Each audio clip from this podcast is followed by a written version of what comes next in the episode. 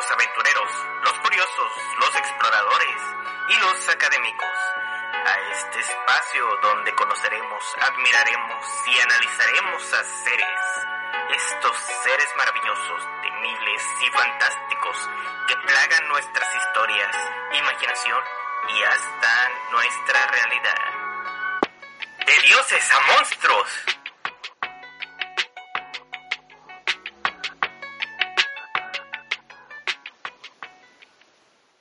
Bienvenidos una vez más desde la quinta dimensión.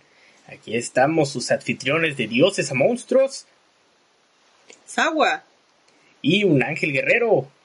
Y esta vez los esperamos desde una siniestra costa. Así es, estamos a la orilla del mar porque vamos a hablar de un dios monstruo muy especial. Sí, este, fue una mala idea venir con túnicas, este, hace algo de calor. Pues sí, no, pues mira, aquí está este señor, está, estaba aquí antes de que llegáramos, ya trae la túnica y no lo veo quejarse mucho.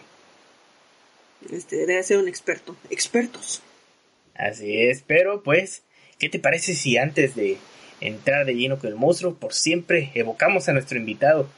Eh, ¿Tienes el círculo de evocación listo? Sí, lo hice en la arena, espero salga bien. Sí, este, bueno, ya, ya tenemos un buen récord. Nuestros invitados han llegado este, completos. Vamos a ver, esperemos que, que el hecho que esté en la arena no afecte. Ahí va el portal.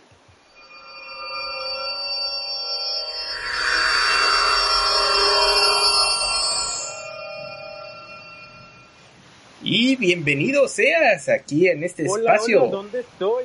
¿A dónde me trajeron? Ah, pues a la, a la playita, a la playita para acá, ¿no? Sí, pero ¿en qué parte de la playa? ¿En qué parte del mundo estamos? Este, y pues, preséntate, ¿no? Ah, hola, ¿qué tal? Yo soy Buffalo Mike, eh, soy de, tengo un podcast que se llama Los Cava Monsters y vivo en Durango, México. Ah, soy, soy muy, muy, muy fan de los Cava Monsters, no me pierdo los episodios. Anda, qué chido. Sí, amigo. un Muchas show muy interesante. y Sí, pues, todo. Pero platícanos un poco de ti, este, ahora, este, Buffalo Mike, este, platícanos de tus mitologías y esta fascinación que tienes con los monstruos o con los dioses o con las historias. Gracias, amigo. Sí, mira, eh, pues igual empecé el podcast, eh, pues queriendo hablar de algo que me gusta mucho. Por ejemplo, yo de monstruos y de, y de leyendas y de asesinos seriales puedo hablar mucho tiempo sin cansarme. Y pues por eso, porque era algo muy fácil para mí, pero luego ya le vas agarrando ahí la onda, ¿no? A, a, este, hacer una investigación, a ir desarrollando el tema poco a poco para que se vaya haciendo más interesante. Y este, y sí, eh, cuando ahí me, me, me enseñaste tu proyecto, que era de, de dioses a monstruos, yo inmediatamente pues pensé en el, en el tema del que vas a hablar hoy. Porque yo dije, pues, eh, yo tenía entendido que es un dios, pero también es un monstruo, así que pues se me hizo muy chido. Eh, pero, ¿ya habías hablado de él antes, amigo? No, no, fíjate que hemos explorado todo tipo de criaturas, pero aquí entramos en, en un en una encrucijada, porque este es el primer este monstruo, este ponemos unas grandes comillas acá que me que me caen en los hombros, casi me tiran los brazos ficticio. Ah, ok. Claro. Pero realmente lo es. Sí, no, de hecho eso es lo que venimos a ahondar. Pues, para empezar, pues, este, el monstruo, pues, los que ya leyeron el título ya saben quién es, los que nos están escuchando, este, también, porque ahí al poner el play sale el título, pero no es nada más y nada menos que el famosísimo Cthulhu. ¡Ey! Sí, y, y hay mucho, este, hay mucha controversia para empezar con el nombre, ¿no? Porque ni siquiera una lengua humana mortal lo puede pronunciar bien. Así es. Este, la forma correcta de que alguien lo pregunte, este, Sawa, ¿cuál es? es Cthulhu. Sí, o sea, pero no cualquiera puede pronunciarlo y también, este, lo podría decir como Cthulhu, porque es la C con la T al principio como K y después Ulu, o lo podrían pronunciar, pronunciar Tulu. He visto muchos medios que lo pronuncian como Tulu, pero pues este la racita, ¿no? Para la gente que lo conoce más comúnmente es el nombre de Cthulhu.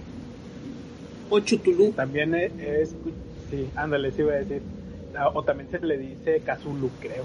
Creo que he escuchado así en, ahí en una serie que dijeron Kazulu. Sí, eh, tiene muchísimas formas de pronunciarte, pero sí, eh, el hecho de que sea un monstruo, este, que sepamos quién es el autor, en este caso el famosísimo Howard Philip Lovecraft, es el autor de, de Cthulhu, y pues si tú- nos vamos a otros monstruos de los que hemos hablado, como los, al primero hablamos de los goblins, fue el primer episodio, después hablamos de cerberos, Después hablamos de dioses nórdicos como Baldur. O Pero de las sirenas. de las sirenas, todos esos tienen como un contexto muy entre comillas histórico, ¿no? Como que sabemos que es una leyenda que la gente en un tiempo llegó a considerar como 100% genuina. Y ahora llegamos con hablar de un monstruo que sabemos de dónde viene, sabemos del autor, sabemos mucho del autor. Entonces, ¿qué, qué opinas de este tipo de, de criatura? Monstruos Este, modernos. Por ejemplo, eh, antes de meterme en un problema, eh, por ejemplo, Ángel y Yagua, ¿ustedes este, tienen alguna creencia religiosa? Eh, Sau. Ah, sí, con, con ese, Sagua. Sagua. Como Perdón, agua. Sagua. Sagua. Discúlpame, No hay problema. qué pena, ya la regué. No, sí, ¿Eh, es, ¿tienen es difícil. religiosa ustedes dos? difícil de pronunciar este Sawa. De hecho, el nombre Igual correcto, el nombre correcto Pues algo de la za. pero pues le, le decimos agua de cariño mejor, ¿no? Ok, Sagua. Anótalo, ya no se me olvida. Este, ¿Ustedes tienen alguna creencia, amigos? Este es pues desde que empezamos a hacer el podcast estoy este algo conflictuado, digamos que que tengo formación católica como Ángel. Guerrero y haber peleado en varias cruzadas. Este aquí aquí andamos. Este, yo creo que existe Dios, pero todos son el mismo. Ándale, justo a eso voy. Eh, por ejemplo, eh, puede ser, es ficticio totalmente. Igual yo no descarto la, la pues, la, este, ¿cómo se dice? Pues la opción de que eh, tal vez todas las religiones sean ficticias, no lo descarto. Pero sí me fascina que en muchas este, religiones, pues hay ciertos paralelismos o, ciertas similitudes, como lo es este, la, pues la, la cultura egipcia que tenían a, Ra, que tenían a Anubis, que tenían a, a, sus hijos, ¿no? Que todos los eran hijos de Ra. Igual en, la, en las culturas eh, pues monoteístas, acá como, como los católicos, pues está Dios, Yahvé, Jehová, como le quieran decir. Luego está Cristo y es- hay un diablo. Igual en la cultura azteca de acá o mexica, los tenían también a sus a Quetzalcoatl, estaba este ¿cómo se Tlaloc, el del agua, Huitzilopochtli? Y pues yo creo que son muy parecidas y creo que todas se basan en la misma, en la misma realidad. Sí, Igual puede ser que acá Cthulhu, pues es como un dios, eh, monstruo maligno, que es un dios, pero no le puedes rezar a Cthulhu, él viene a destruir todo. Y pues puede ser también algo similar a- al diablo o puede estar asociado con el apocalipsis o el fin de los tiempos. Pues de hecho estamos a punto de hablar sobre eso y créeme que quiero decirte que va a cambiar tu concepción de Cthulhu y tal vez de la misma realidad después del podcast. Es- esperemos. Ok, Pero bueno, antes de, de comenzar con el podcast, esta pregunta se la hacemos a todos los invitados. ¿Cuál es tu mitología favorita? Ok, que hay que comenten, ¿verdad? No, la, la tuya. No, la La de tuya. Buffalo Mike. A mi, mi mitología favorita.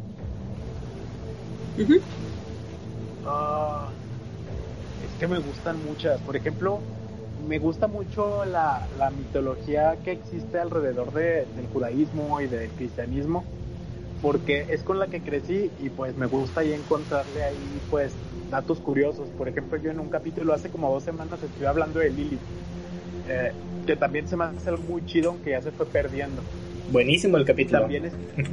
Ah, eras amigo. Y luego también estuve, también me gusta mucho la, pues lo egipcio también, lo griego eh, y también lo mexicano, bueno, lo, lo acá de Mesoamérica se me hace también muy chido y muy interesante. Y la demonología también me encanta. Yo creo que entonces mi favorita sería eh, el judaísmo y el cristianismo de mitología. para mí es mitología. No, sí, pues este. Ahí también, por eso, ya, ya ves todo lo que lo que tuvimos que decir en el episodio de la Virgen de San Juan. Este, pero sí, ¿no? Prácticamente hay tanto de dónde escoger, tanta este, fascinación histórica alrededor de los milenios por las mitologías que este, hay, hay mucho por explorar. Y pues empezaré la investigación con una frase muy famosa de los mitos de Cthulhu que dice, no está muerto aquello que yace eternamente y con el paso de los extraños eones, incluso la muerte puede morir. Howard Philip Lovecraft. sí, ¿no? Entonces, este, eh, ya, ya entraremos a fondo en por qué este, ya no está muerto lo que ya es eternamente. Pero pues como siempre, para empezar, para tener las bases, ahora sí, este, Cthulhu está nada más y nada menos que en la enciclopedia británica. ah, sí, ¿E-, él sí está incluido. Sí, o sea, ahí en la enciclopedia británica tenemos este una definición corta y concisa y pues este bastante revisada. Ok, en la enciclopedia británica nos dice Cthulhu. Entidad ficticia creada por el escritor de terror y fantasía H.P. Lovecraft, que fue introducido en la historia La llamada de Cthulhu. Publicada por primera vez en la revista Weird Tales en 1928. La criatura se describe como un monstruo de contorno vagamente antropoide, pero con una cabeza de pulpo, cuyo rostro era una masa de tentáculos, un cuerpo escamoso de aspecto gomoso, garras prodigiosas en las patas traseras y delanteras, alas largas y estrechas en la parte trasera. Se dice que es tan terrible de contemplar que destruye la cordura de quienes lo ven. Ahora tira cordura. ¿Qué, te parece la, descripción? Así es. Eh, pues todavía faltan ahí más cosas, pero bueno, como ya lo aclaramos al inicio, es un personaje ficticio, así que no me voy a poner este mis moños con la, con la descripción. Pero sí, en ciertas, eh, en, corta, bueno, en resumen eso es. Sí, está bastante icónico, ¿no? El hecho de que este, alguien con cabeza de pulpo, este, pues ya lo hemos visto, ¿no? En Piratas del Caribe. Oye, pero no tenía garras, no tenía pinzas. Este, Sí, como de cangrejo. Sí, de hecho, este, ¿cómo se llama? Se llama. Ay, no recuerdo cómo se llama ese personaje, pero está basado en, en Cthulhu. ¿David Jones? David Jones, Sí, él está basado en, pues, en ese monstruo. Bueno, pues este. Aunque nada que ver, ¿verdad? Sí, porque David Jones es, este, inclusive este histórico. Pero pues bueno. Este, hay algo que viene al final de la descripción de Enciclopedia Británica que es algo que, que llama mucho la atención. Es tan terrible de contemplar que destruye la cordura de quien lo ven. O sea, este Lovecraft maneja esta pérdida de la sanidad, este adentramiento en la locura al ver este tipo de creaciones, este tipo de monstruos, de entidades, que te vuelves loco de verlos. No sé, yo vi el dibujo que hizo de Cthulhu y le vi como que tenía patas de camarón. Este. No frito ahí. Pues este. Y pues bueno, ya vamos de lleno a la investigación. Las fuentes principales es nada más y nada menos que la biografía del mismo H.P. Lovecraft y pues este el relato, el primero donde apareció, aunque mencionamos datos de muchos más, que es la llamada de Cthulhu. Está bastante corto por si lo quieren este, escuchar es completamente libre de uso. y pues, este, Cthulhu. Cthulhu se caracteriza por ser el sacerdote o líder de los antiguos, una especie que llegó a la Tierra desde las estrellas antes de que surgiera la vida humana. Los antiguos quedaron inactivos y su ciudad se deslizó bajo la corteza terrestre bajo el Océano Pacífico. Se comunican con los humanos por telepatía. En rincones ocultos del mundo, personas incivilizadas recordaban y adoraban a Cthulhu en ritos descritos como repugnantes. Estos grupos tienen estatuas de Cthulhu que parecían estar hechos de materiales que no se encuentran en la Tierra. Y cantaban la frase. Eh, Pingli, este, no, no me sale este, la frase, este, muy, muy No, qué difícil bueno de que pronunciar. salga. Este, No, no lo que... este, no, pues aquí el señor que, que ya estaba cuando, cuando llegamos, a lo mejor la puede decir bien. Este, creo que la estaba cantando, ¿no? A ver, señor, señor,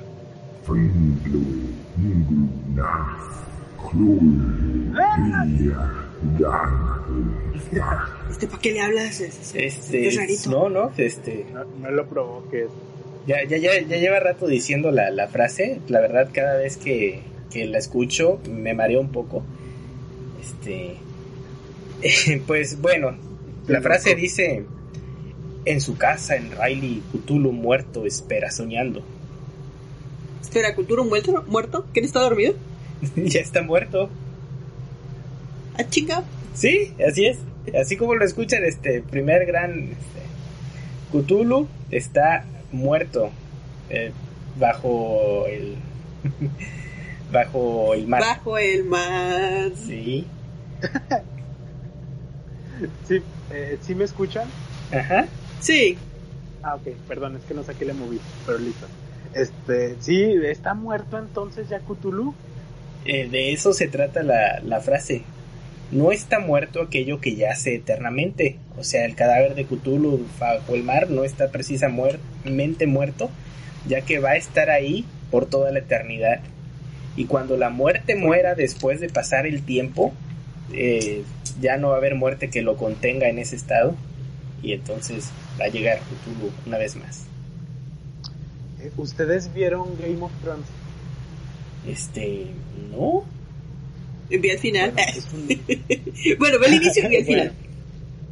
Bueno, hay una, hay una casa pues de, de familias, de familia rica, eh, que tienen este, de ellos un este, en su escudo un kraken. Y el lema de esa casa es lo muerto no vuelve a morir. Yo creo que hay como que hay una eh, pues ahí como que se basaron en algo, tomaron algo de Cthulhu para, para ese lema y, y ese, y ese escudo que es el kraken. Así es, entonces pues bien Cthulhu ya que ya yace, pues tiene vida eterna, ¿no? O una muerte eterna. Así es. Y pues Igual, mira, así como, como Jesús que, que murió, pero eh, resucitó y está a la derecha del Padre. sí, ¿no? Pues bueno, dice cuando las condiciones sean adecuadas, la ciudad se va a levantar y con la ayuda del culto eterno de Cthulhu, Cthulhu despertará y volverá a gobernar el mundo. Y pues Lovecraft escribió otras historias ambientadas en el mismo universo de Cthulhu. Entre ellas está La ciudad sin nombre, así como la novela El susurrador en la oscuridad. Aunque Lovecraft no vivió lo suficiente como para ver el éxito de su trabajo, en las décadas posteriores a su muerte, otros autores comenzaron a escribir historias sobre los mitos de Cthulhu. Incluía- incluían a Robert Bloch, Stephen King, Neil Gaiman y Alan Moore. A principios del siglo ¿21? los mitos de Cthulhu se habían convertido en un fenómeno cultural. Además de la metaficción, los mitos inspiraron música, la mayoría instrumental, películas de terror, muchos juegos, que son juegos de mesa, juegos de cartas, juegos de rol y videojuegos. Uh, este, no pues, sin duda el legado de Cthulhu es grande y pues como es un personaje ficticio que no es exclusivo de un solo autor, sino que muchos autores le han metido un poquito y un poquito de su cosecha, pues inclusive hasta se podría perder lo que es el canon. Es ba- bastante curioso esto.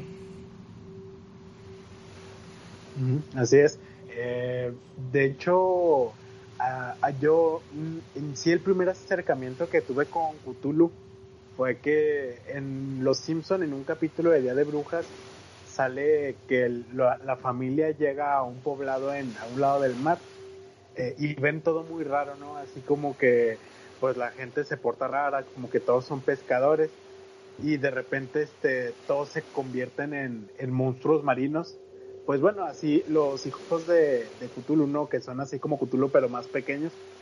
Y luego aparece Cthulhu para comerse a la familia. Y Homero les, les dice, le, lo reta a un duelo de, de a ver quién come más. Y Homero se lo chinga. Está muy chido eso. Y ya cuando le pregunta a Cthulhu que ya perdió Cthulhu y le dice, ¿qué quieres? Y le dice, te quiero comer a ti. Y Homero se come a Cthulhu. Este, Y, no, y a pues, partir de eso fue de que, ¿quién es él? O sea, ¿quién es Cthulhu? ¿Por qué está en Los Simpsons? ¿Y por qué yo no lo conozco? Y ya me metí a, pues, a ver, vi videos y todo, y pues ya me encantó. Sí, ¿no? Y está impresionante el hecho de que de toda esta ficción que se, que se creó alrededor de Cthulhu, que, o sea, autores grandes como Neil Gaiman, Stephen King, Alan Moore, este, que ellos manejan un, una metarealidad muy grande, eh, crearon los mitos de Cthulhu, que es todo un universo, toda una mitología este, alrededor de estas entidades cósmicas. De hecho, hasta hay un tipo de arte o una moda artística inspirada en Cthulhu y los antiguos. Sí, y más que nada en los años 20. Sí, no, este, sí me llegué a ver en la investigación imágenes, por ejemplo, esas de perspectiva donde está, um, donde no sabes si el techo es el piso o el piso es el techo, con este figuras de extra, como extraterrestres sobrepuestas. Porque sí, Cthulhu viene de las estrellas, es un extraterrestre. Uno se los imagina acá chiquitos en platillos voladores y no un demonio pulpo gigante con alas y garras. Sí, sí. forma humanoide. Pues bueno. Entonces, en cuanto a la apariencia, en la en el primer escrito, la llamada de Cthulhu se describe a un a un marinero que tiene una estatua aferrada a ella, en la cual está Cthulhu. El cual es un monstruo de contorno vagamente antropoide, pero con la cabeza de un pulpo, cuya cara era una masa de antenas un cuerpo escamoso de aspecto gomoso, garras prodigiosas en las patas delanteras y traseras y alas alargadas y estrechas detrás. Se dice que Cthulhu se asemeja a un pulpo verde, a un dragón y una criatura humana de cientos de metros de altura, con brazos y piernas palmeados que parecen humanos y un par de alas, alas rudimentarias en la espalda. Su cabeza se representa como similar a la totalidad de un pulpo gigante, con un número desconocido de tentáculos que rodean su supuesta boca. Y pues entonces, ¿cómo te imaginas a, a Cthulhu? A ver que de cuando se puso a, a competir contra Homero, ¿no? Pues bastante eh, supongo que era bastante pequeño, ¿no? Sí, no, por ejemplo, hace ratito decías que cientos de metros, pero ahí era nada más como unos metros más grande que Homero, era eh, como unos 4 o 5 metros. Este, y pues eh, pensándolo bien, eh, ahorita que estaba diciendo que pues era, pues son seres, que estaban diciendo que son seres estelares, pues este, este Cthulhu, pensándolo bien, pues los ángeles y los demonios pues también son seres extraterrestres, ¿no? Pues fíjate que si ya nos ponemos metafísicos, vienen como de otro plano dimensional más que de venir del espacio exterior. Vienen como de otro plano de existencia más que separado de una manera espiritual más que de una manera en distancia. Pero, Pero que este plano no es el plano terrenal, el plano terrenal, así que técnicamente son extraterrestres. el, el plano este angelical. pues bueno, déjame decirte que este Cthulhu de los Simpsons está completamente alejado de el Cthulhu descrito en los mitos de Lovecraft. De hecho, Sí, claro. este, déjame decirte, comparado con otro monstruo gigante conocido como Kaijus, uno muy famoso, este Godzilla. Godz- ¿El Godz- de cuál película? el Godzilla más grande, Ah, porque. Godzilla Eh, varía, qué- el qué Godzilla varía mucho. observación de esa agua, ¿eh? Sí, Cómo- ¿no? De que cómo cambian los tamaños según la película. Igual también este, este King Kong también en unas películas es más alto y en otras es más chaparrito. Pues el Godzilla más alto mide 150 metros. ¿Contándole la cola? Así. ¿Mm? ¿Contándole de la cola? Sí, sí, la- o sea, no, de, de altura, de altura, lo que nos importa es la altura. Si es que no, no importa que sea el Godzilla gordito de Hollywood, este no. Entonces, tenemos el edificio más alto del mundo. Obviamente está en los Emiratos Árabes Unidos, en Dubai. El edificio se llama el Burj Khalifa. Mide 828 metros. ¿Hasta cuántos Godzillas caen ahí? Como ocho Godzilla agua. Y pues, este, me- menos, menos, pero la montaña más alta de América, ¿se la saben cuál Ah. es? La Este- montaña más alta de América, el pico de Orizaba. Sí, bueno, de Norteamérica, hay otra un poquito más alta más abajo, pero mide 5.396 metros comparado con el nivel del mar. Ya, dejó lejos al edificio más alto del, del mundo. ¿Qué me dices de, del Everest? ¿Cuál será la comparación?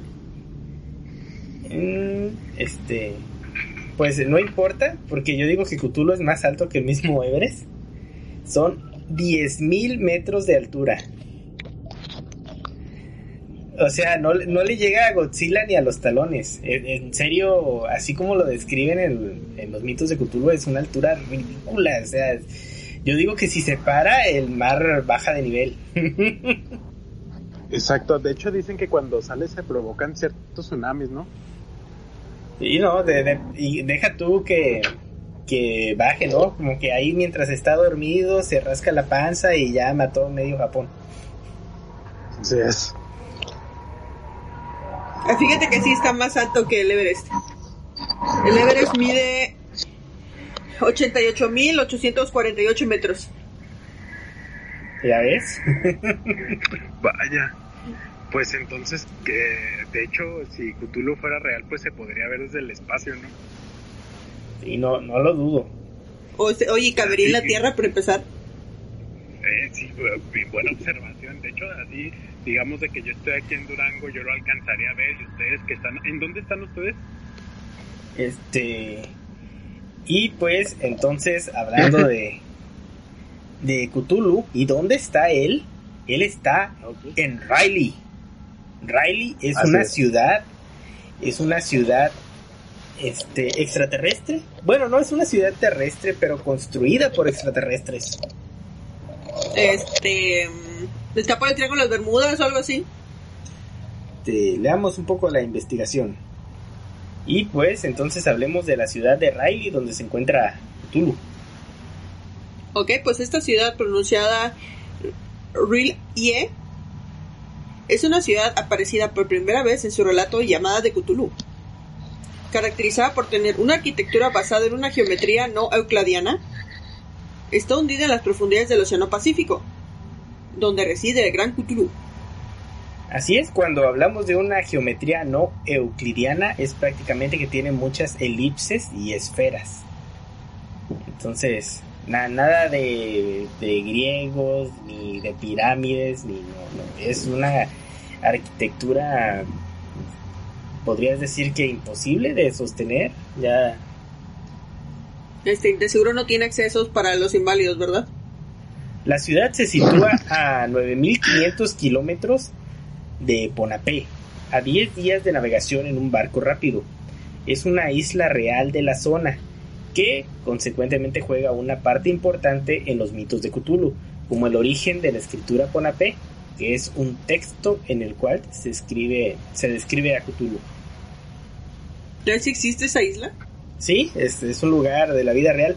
Fíjate que algo que utilizan los autores, como Lovecraft, como Stephen King, este, es basar todas sus historias en lugares reales y en acontecimientos reales, o sea, como que intentan mezclar la realidad con la ficción y eso le da cierto este realismo a las personas para que se identifiquen.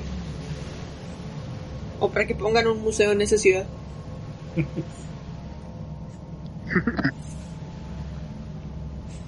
Es parecido, similar a lo del Drácula, ¿no? Igual, por ejemplo, en Transilvania hay un castillo que no era necesariamente de Drácula, pero la gente ya lo adoptó como como si fuera el verdadero castillo de Drácula y hacen este pues visitas guiadas y todo, así como un museo, así como dices, Sagua. Sí, está bastante interesante. Por ejemplo, este masacres. Hay muchas eh, situaciones como guerras o este desapariciones. Los autores como Lovecraft las utilizan para este decir, ah, todo esto pasó porque ahí había un culto despertando esta deidad o esta deidad Lovecraftiana salió y mató a tantas personas y esto fue la peste negra. todo, todo lo explican con, con entidades. Y pues, hablando de la bonita ciudad de Riley, tenemos unos textos extraídos de los libros que nos dicen un poco más sobre ella. Dice, llegaron a un litoral de lodo, fango y ciclopea.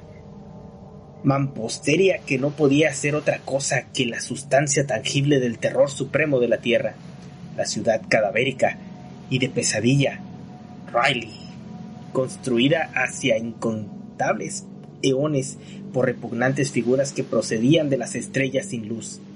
Allí yacía el gran Cthulhu y sus hordas, ocultos bajo bóvedas cubiertas de fango verdoso, enviando de nuevo, tras incalculables ciclos temporales, aquellos pensamientos que extendían el miedo por los sueños de los más sensibles, a la vez que apremiaban a sus fieles a lanzarse en pos de peregrinaje por su liberación y la restauración de su imperio en la tierra.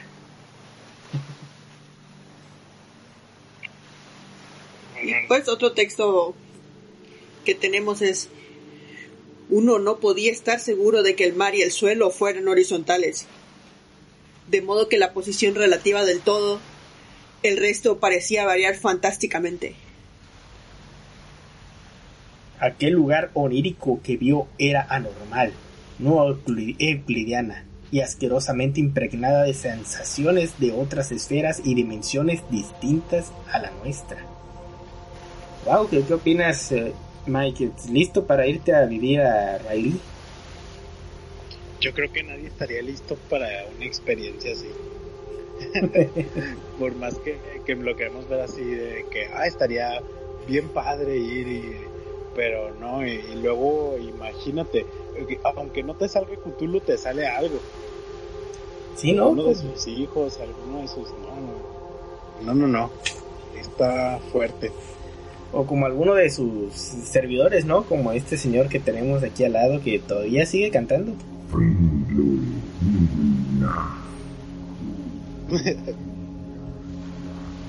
y pues bueno, entonces este, hablando de cultos, ya estás, estás libre de culto por ahora. ¿No te gustaría unirte al culto para Cthulhu? Eh, yo o Sawa. ¿Es cualquiera de los dos? No sé. Este, escuché que dan comida gratis, ¿no? Sí, no, mariscos. mariscos.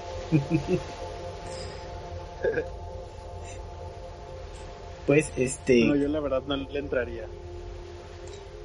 Pues de hecho no es como que si tuvieras que este, estar de acuerdo para unirte al culto. Ya que Cthulhu aún inconsciente, aún, bueno, no es, está muerto, pero no está inconsciente aún en el fondo de las profundidades, puede utilizar su mente para atormentar a cuanto a ser vivo esté bajo su alcance. Se menciona que hay ciertas personas que tienen más sensibilidad a este tipo de comunicación, el gran soñador.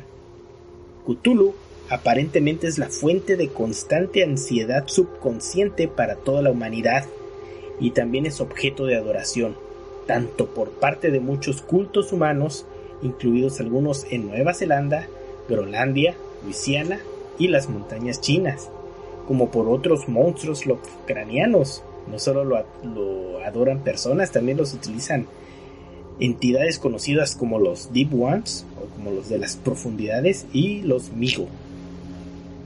Los Migo, esos como mosquitos gigantes. Y pues de hecho vamos a hablar de estos monstruos que no solo son sus propias entidades, que podríamos hablar de ellos, sino que también este, son muy religiosos y, y ellos creen en el poder del señor Cthulhu. Entonces, ¿qué, qué haces, Mike? Si de repente en tu en tus sueños llega Cthulhu y te toca, ¿no? Ahí las puertas de la mente como, como vil testigo de Jehová y te dice, tiene un minuto para soñar acerca de del señor Cthulhu. Eh, sí, yo creo que, por ejemplo, por ahí estuve checando, pues, de que Cthulhu eh, control, bueno, eh, se mete a la mente de las personas eh, y cuando es, por ejemplo, una persona de mentalidad fuerte, pues no, no, no pasa de que sea un mal sueño, pero personas de mentalidad débil ahí sí, este, pues pueden pues perder la cabeza, pueden volverse locos nada más por tenerlo en sueños. Yo creo, yo espero ser de mentalidad fuerte, ojalá, ojalá sí sea, pero si no, si soy de mentalidad débil para Cthulhu, pues ni modo, caigo. Me rindo. Pero fíjate que aquí estamos hablando entre investigadores. Fíjate que a mí yo, yo me hubiera metido en todo esto hace mucho tiempo si no fuera por una leyenda, un mito que me contaron. Que sea, no, pues ahí había un muchacho, ya sabes, así como, como te platican las cosas. Por ahí, así, sin nombre, sin calles, sin ciudades. Había un muchacho que le gustaba mucho este, la brujería y empezó a, a leer este, cosas acerca de lo oculto y los demonios y traía este, libros negros y se empezó a apartar de la gente y después se volvió loco. Entonces, fíjate que yo sí, yo sí me llegué a ver atormentado con todas estas cosas, ¿no? Así de, no te alejes de la iglesia, permanece este, en el camino de la, eh, en el camino correcto, porque si te pones a ver otras cosas, podrías este, perder la cordura. Así es. No sé, este, Sí, yo he tenido igual- encuentros de fantasmas, he visto sombras y oído cosas, así que, este, pues, sí creo en este tipo de cosas. Ok, ok. Este, no, eh, yo, yo puedo creer en todo. eh. A mí lo que me gusta es, por ejemplo, pues analizar las cosas desde afuera y pues sí darle la oportunidad a, toda, a todas las creencias. Eh, igual sabemos que existe el, eh, Dios, que existe el diablo, pero igual sí doy un paso hacia atrás para ver las demás este, culturas, para no cerrarme a una cosa nada más. Y pues bueno, hablemos de los Deep Ones, o conocidos como los profundos. Son una raza de criaturas inteligentes que habitan en el océano, con forma humana pero con la apariencia de pez. Ahora, este... Este, ¿te gustan mucho las sirenas? ¿Alguna vez pensaste ir a la playa y encontrar este al amor de tu vida ahí? Eh, por la película de Tom Hanks, la que se llama Splash, sí. Bueno, pues déjame Pero- decirte que, que los Deep Ones, las hembras se aparean regularmente con machos humanos voluntarios a lo largo de la costa, creando sociedades de híbridos entre extraterrestres pez con humanos. Este, oye, pero dice que las hembras, o sea, que no hay machos, en su Esa- especie, por eso buscan humanos. Mm, puede ser así como los goblins de Goblin Slayer, ¿no? Pero yo digo que tal vez no hay consentimiento por parte de los de, de las chicas con los con los peces macho. Pero ah, de seguro hay algunos humanos macho que dicen, no, yo le entro a esta a esta mujer pez. Sí, pero no son, son, no son sirenas, son como una clase de sapos, ¿no? Sí, este, prácticamente son como un monstruo acuático, este, Como la forma Como del el de- agua de Guillermo del Toro. Sí, y apenas si eres de la forma del agua, ¿no? Este. sí, pero no, el, el de la forma del agua estaba guapo, ¿no? Estos están un poquito con ojos laterales, con este la boca mucho más grande, Pero- Mm, Pero son hembras. Sí, las hembras se aparean regularmente con machos humanos voluntarios. O Ok. completamente locos, ¿no? Ya de estar en el culto. O borrachos, o tú sabes. Sí, no, van saliendo Ya, del ya. antro Ya Ah. la peda agarrar lo que sea. ahí en Cancún. Di- Dice, qué bonitos ojos tiene, muchacha. Y el mozo hace como que... "Ah". Ahí haciendo unos ruidos raros. Bueno, entonces ellos son los que hacen cultos y este hacen adoración y, y hacen esfuerzos por despertar al gran soñador que y pues también tenemos a otra raza que son los Migo Ok, y los Migos son una raza de extraterrestres. La palabra Migo proviene de Migo, una palabra tibetana para Yeti. Los alienígenas son formas de vida basadas en hongos, que son extremadamente variadas debido a su prodigiosa habilidad quirúrgica, biológica, química y mecánica. Las variantes presentadas por el protagonista de The Whisperer in the Darkness asemejan cangrejos alados de tamaño humano. sí prá- prácticamente puede ser cualquier cosa Puede ser hasta tú.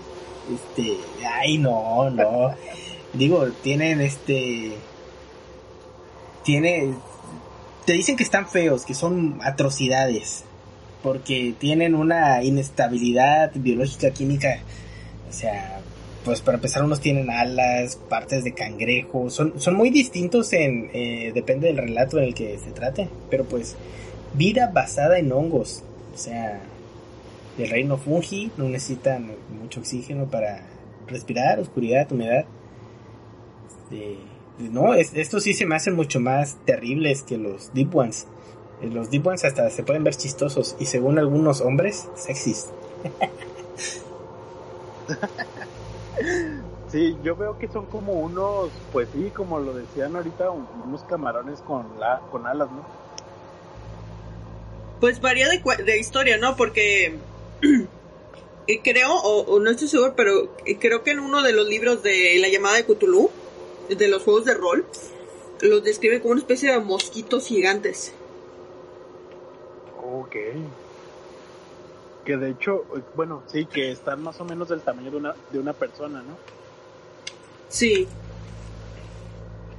Y pues mu- muy religiosos, van a misa todos los días, tanto los Migo como los Deep Ones.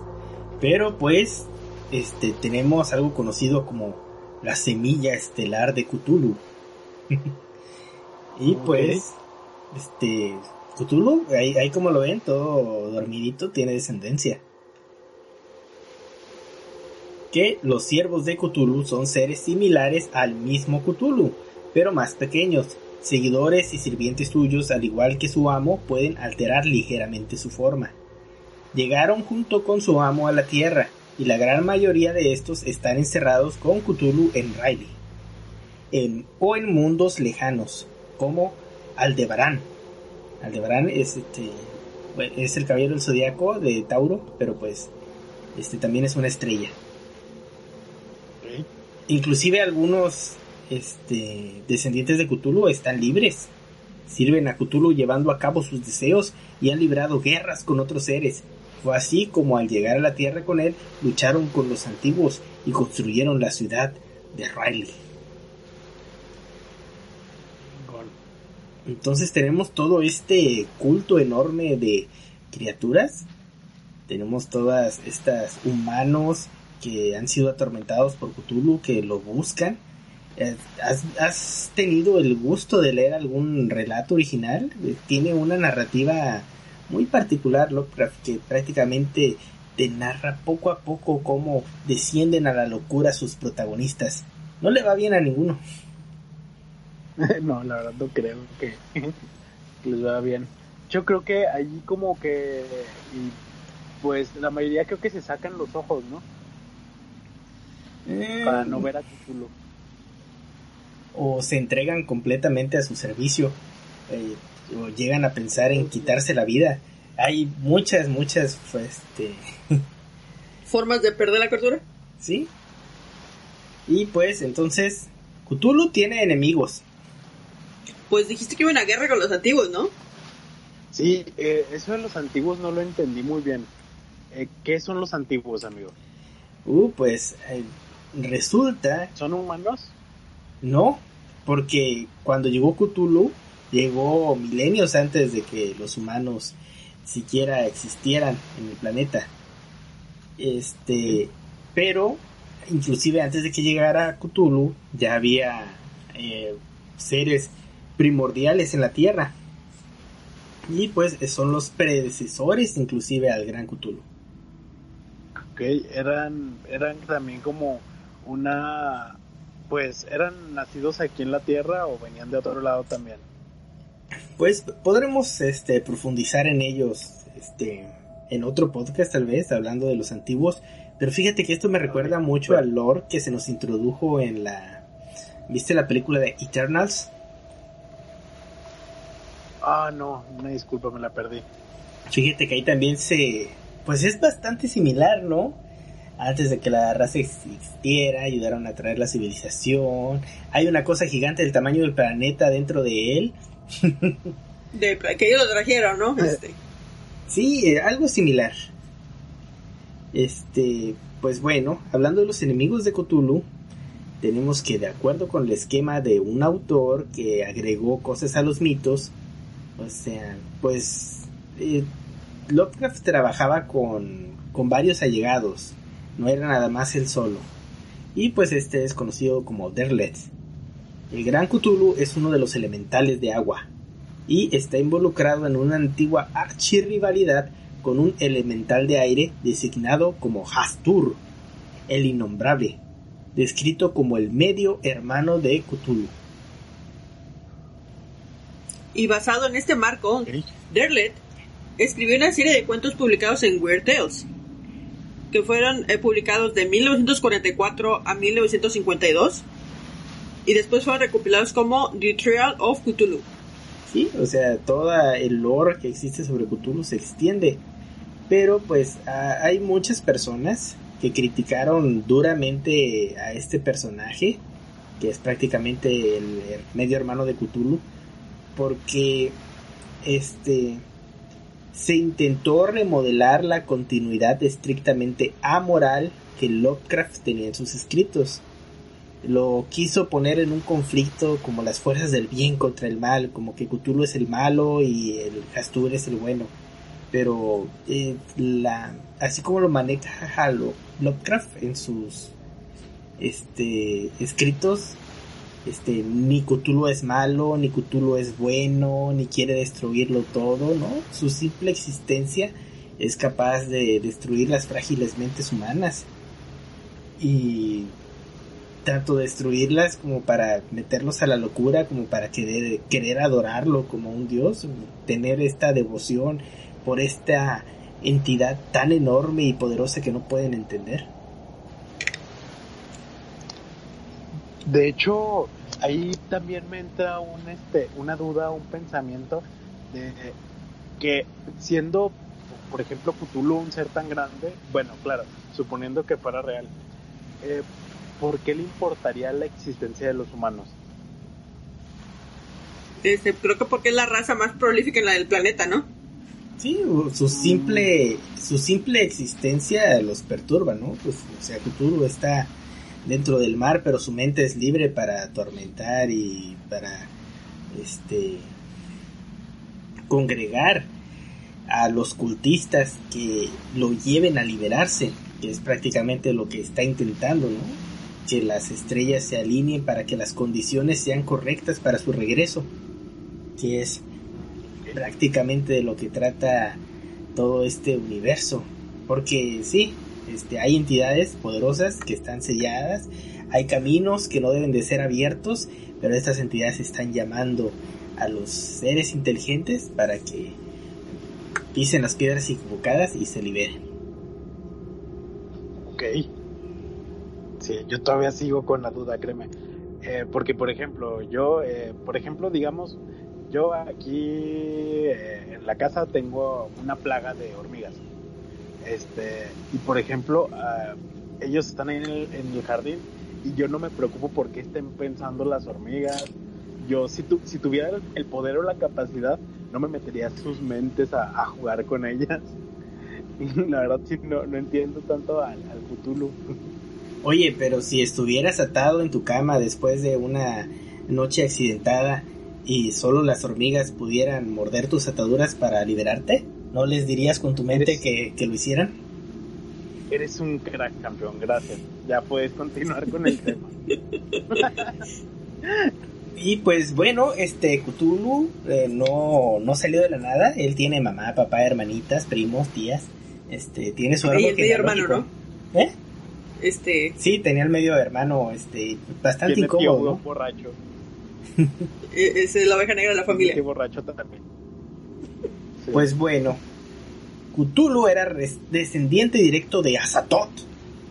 Ah, Azatoth, poderosísima bestia, dios primigenio, este que está en el tope del, de- del árbol genealógico. Posiblemente algún día lo volvamos a retomar.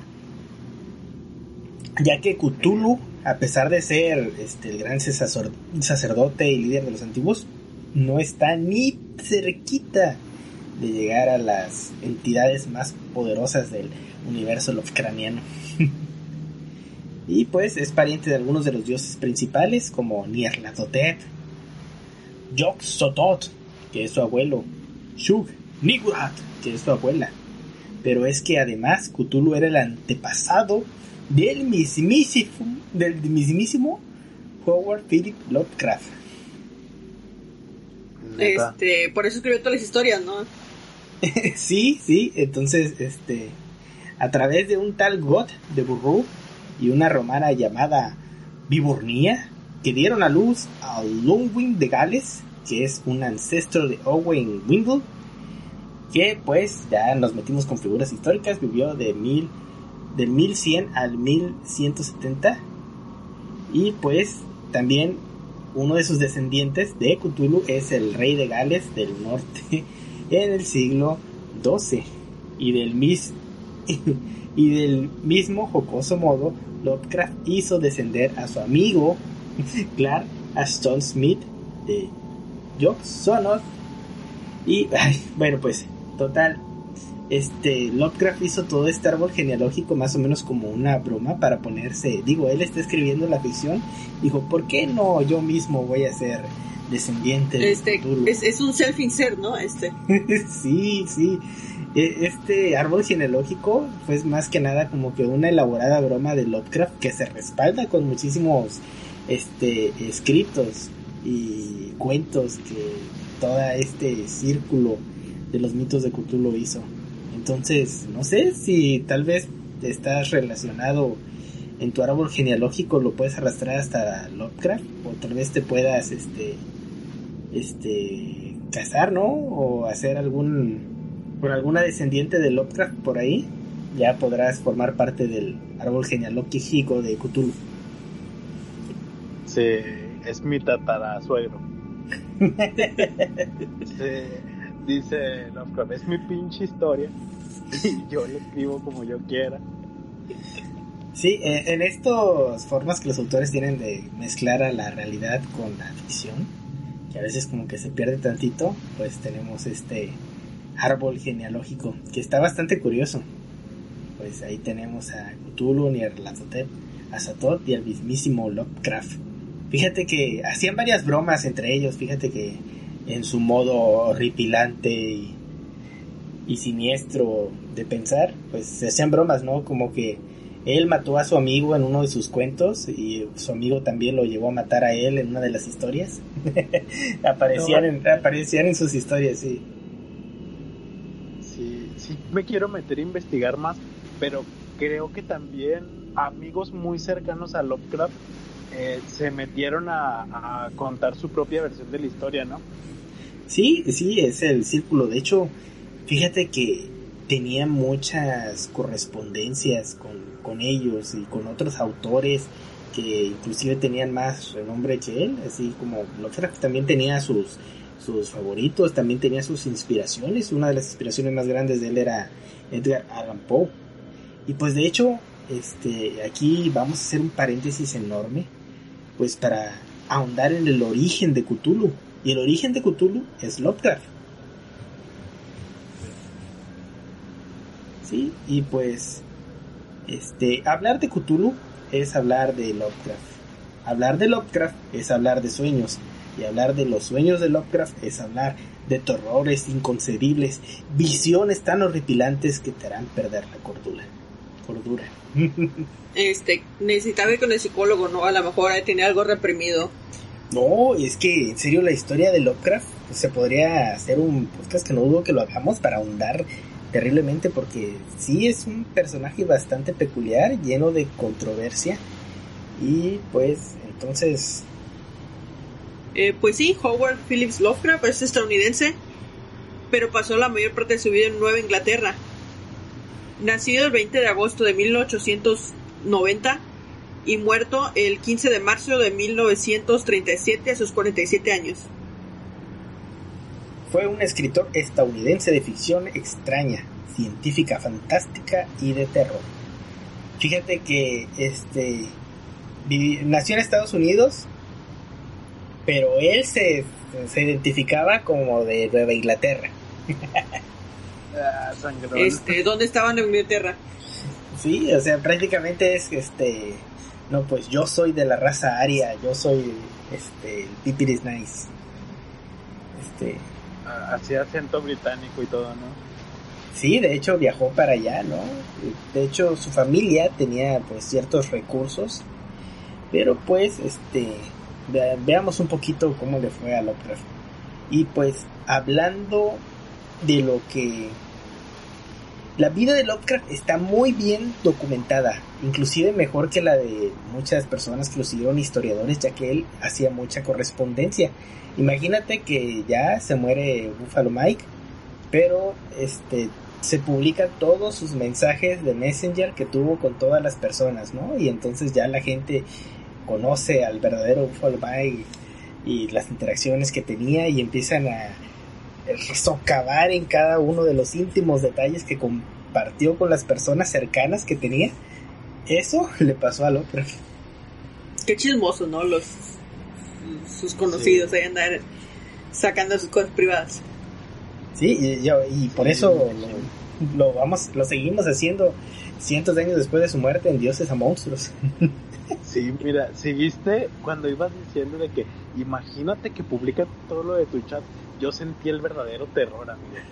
Imaginarme que se publique todo la, todas las cochinadas que uno escribe y manda ahí en el chat. Pero, pero pues bueno, era correspondencia. Yo creo que no era, pues no era algo malo y pues aparte era Lovecraft. Imagínatelo, todo lo que escribía él, pues ha de haber sido muy, muy bueno. Eh, otra curiosidad de él que vi es que se dice que, te- que su familia pasó por un por una racha de problemas económicos muy feos, que vivió en la pobreza, pero sabía leer y escribir. y Yo la verdad no creo que haya sido tan pobre. Uy, en este, entonces la gente pobre no sabía ni leer ni escribir. pues es que él empezó en la cima, empezó alto. De hecho, el escribir ficción, el escribir, el explorar, el investigar, era una profesión dedicada para la gente de dinero, para la gente de un buen estatus social. Entonces, Lovecraft ahí empezó. Pero pues, este, recuerdas que empezamos hablando el podcast aquí, digo, es una plática entre amigos, nadie, nadie más va a escuchar esto, ¿no? De nuestras creencias, este, más profundas, ¿no? ¿Verdad? Lovecraft. Lovecraft era ateo, así en corto, ya no le saca vueltas. Y pues, este, sus puntos de vista sobre la religión los describe en un ensayo de 1992 conocido como Una confesión de falta de fe. Este, no les vamos a leer todo el ensayo, este, pero en este ensayo describe su alejamiento del protestantismo, que era la religión de sus padres, al ateísmo en su edad adulta. Lovecraft fue criado por una familia protestante conservadora. Le presentaron la Biblia y los mitos de San Nicolás cuando tenía dos años. Los aceptó pasivamente a ambos. En el transcurso de los años siguientes, conoció los cuentos de hadas de los hermanos Grimm, las mil y una noches, y se encantó por este último. En respuesta, Lovecraft asumió la identidad de Abdul al-Zared, un nombre que más tarde usaría para el autor del mismísimo Necronomicon. Según este relato, su primer momento de escepticismo se produjo antes de cumplir los cinco años, cuando se cuestionó si Dios es un mito tras enterarse de que Santa Claus no es real. ¿Qué? ¿Santa Claus no es real? Sí, en 1896 conoció los mitos greco-romanos y se convirtió en un pagano genuino. Oye, pero eh, de esto se tratan los mitos de Cthulhu.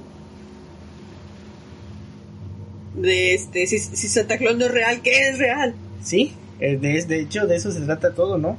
De hecho, ponlo así con los extraterrestres, ¿no? Tenemos una sociedad profundamente este, religiosa. Tal vez este, las personas que están escuchando este podcast están un poco más de mente libre, espíritus, espíritus libres, como diría el buen Nietzsche.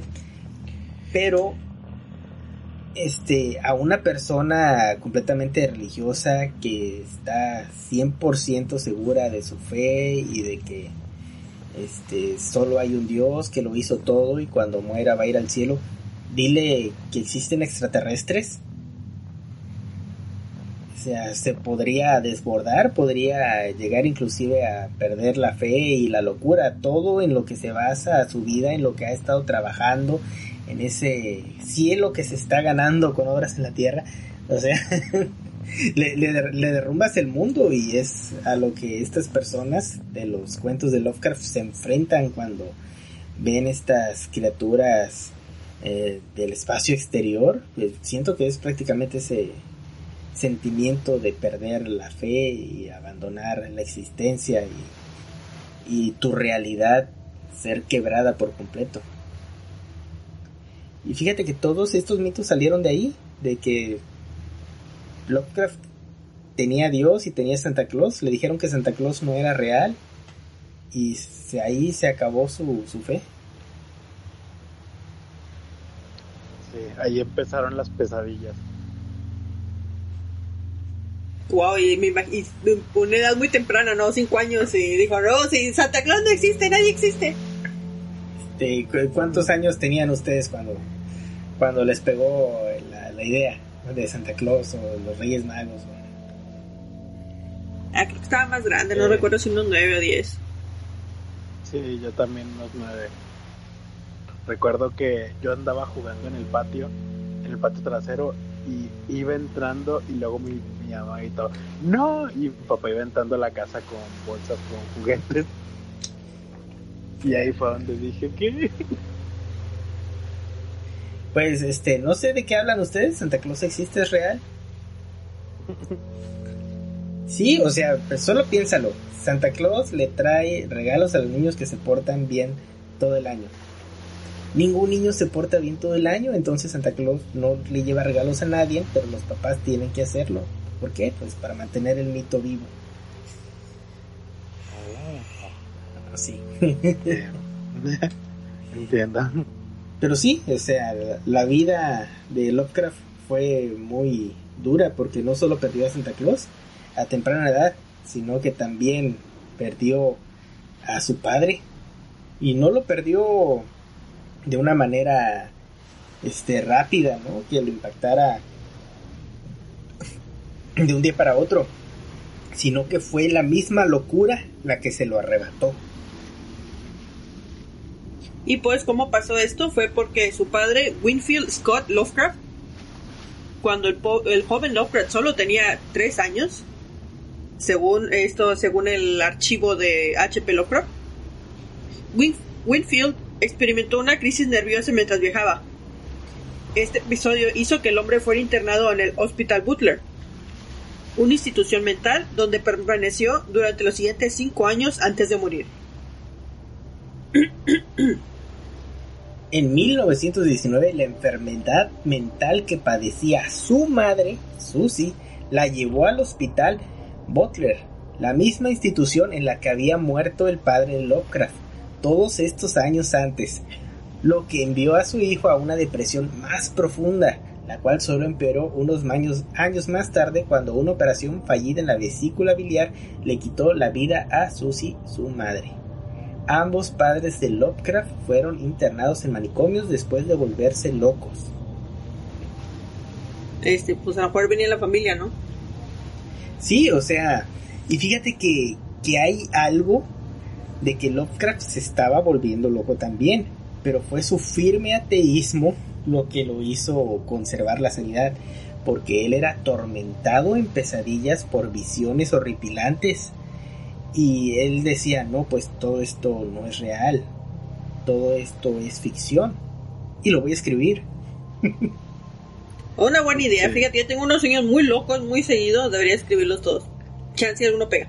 Sí, ¿no? Inclusive podrías armar tu propia mitología y, y empezar a coincidir con diversos autores que están soñando lo mismo y crear el universo e historias. y- Sí, el sueño verso. sí, ¿no? Y, y morir en la miseria siendo nadie. Pero 200 años después la gente empezaría a leer tus escritos y te harías famosa. Este, tal vez ya haya reencarnado por ese entonces. Oye, ¿y si ese fue el caso de la Biblia? Este, tal vez, tal Que vez. empezó con un, este, un, llamémoslo Dios verso. Y acá empezaron a salir libros y más libros y más libros. Eh, Pues de hecho, la, la Biblia sí es como una compilación, ¿no? De, Sí. de puras historias escritas por otros escribas. de muchos libros, pero estoy seguro de que todos están inspirados por Dios. y pues entonces hablemos de las pesadillas de Lovecraft. Pues a menudo hablaba de sueños horribles que lo amenazaban en la noche. Se especula que sufría de parálisis de sueño, ese momento en el que estás vulnerable y tienes visiones.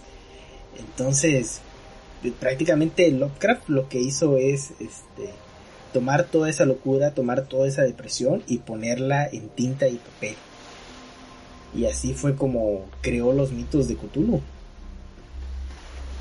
Pues sirve como terapia, ¿no? También, eh, este, si dices que sufría depresión, este, eh, eh, escribir todo eso que lo atormentaba es un tipo de terapia para no sentirse tan mal.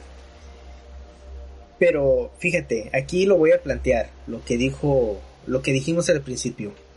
¿Es Cthulhu y los mitos y este universo horrible de criaturas extraterrestres completamente ficción?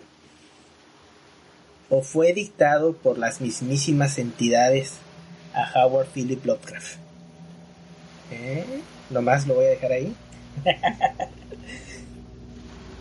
¿Eh? Ta- Tal vez si haya algo ahí en el Océano Pacífico que atormentaba la mente de este pobre muchacho y él lo escribió.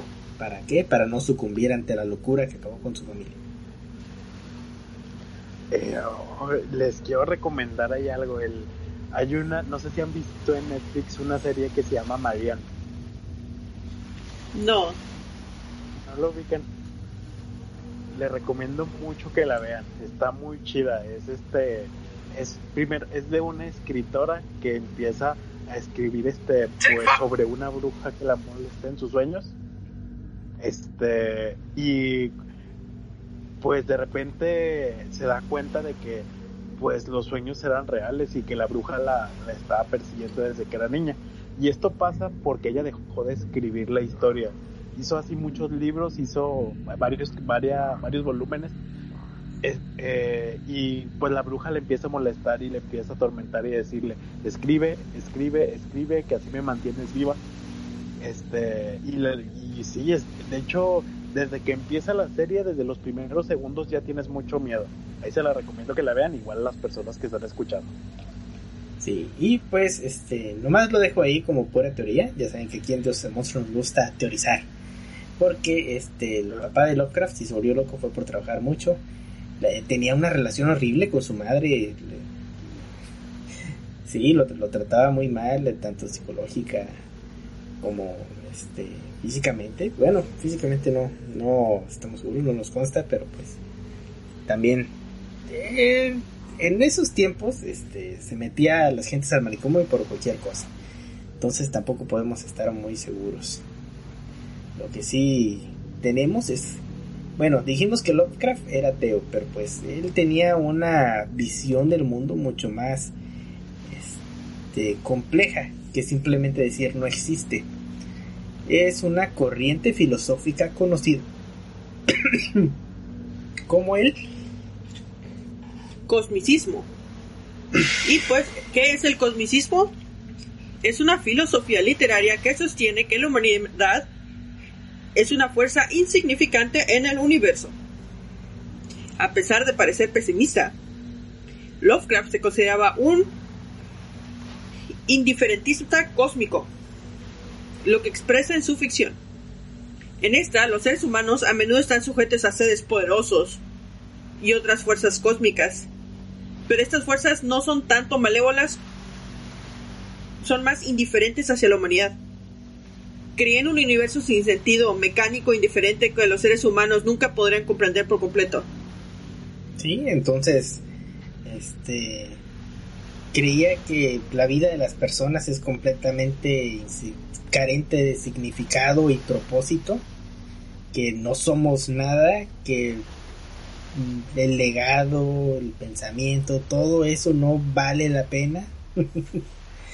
sí, ya ves que la mayoría de las religiones, pues, ah, somos el alma inmortal que trasciende, somos los creados, los elegidos, este, y no, él decía, no, pues no somos nada, una mota de polvo más en el universo inmenso.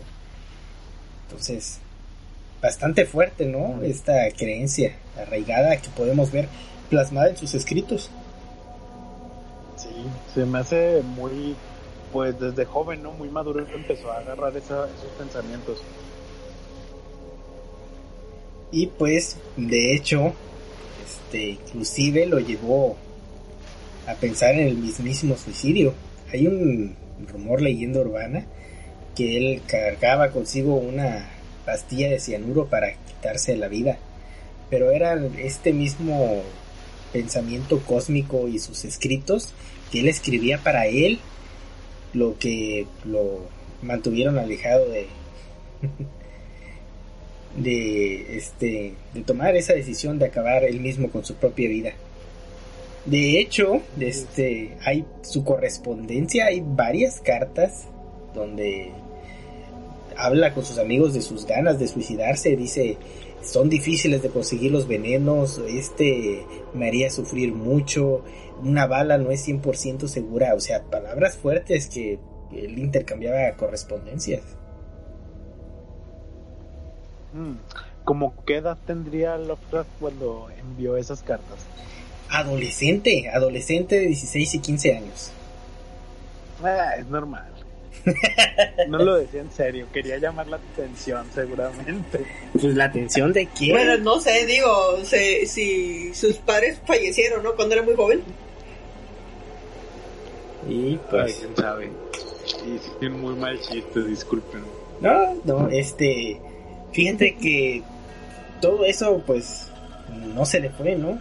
Tenemos aquí un buen escrito ya de él un poco más maduro pensando en la idea. Y nos dice, es bueno ser un cínico, es mejor que ser un... eh, ah, ahí va. Es bueno ser un cínico, es mejor ser un gato satisfecho y es mejor no existir en absoluto. El suicidio universal es lo más lógico del mundo. Lo rechazamos solo por nuestra cobardía primitiva y el miedo infantil a la oscuridad. Si fuéramos sensatos, buscaríamos la muerte. El mismo dichoso espacio en blanco que disfrutamos antes de existir. H.P. Lovecraft. Ay, no, qué feo caso. sí, está bien fuerte, está bien fuerte, o sea, este, éramos mucho más felices, más dichosos antes de existir. Este, Este. No, no lo sabemos. Pero ¿cómo lo sabes si no existías?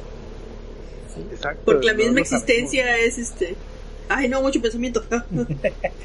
el infinito, el infinito poderoso donde eras todo, donde no existía el tiempo, ni el espacio, ni el mismo ser, ni el pensamiento, ni el sentir, ni el dolor.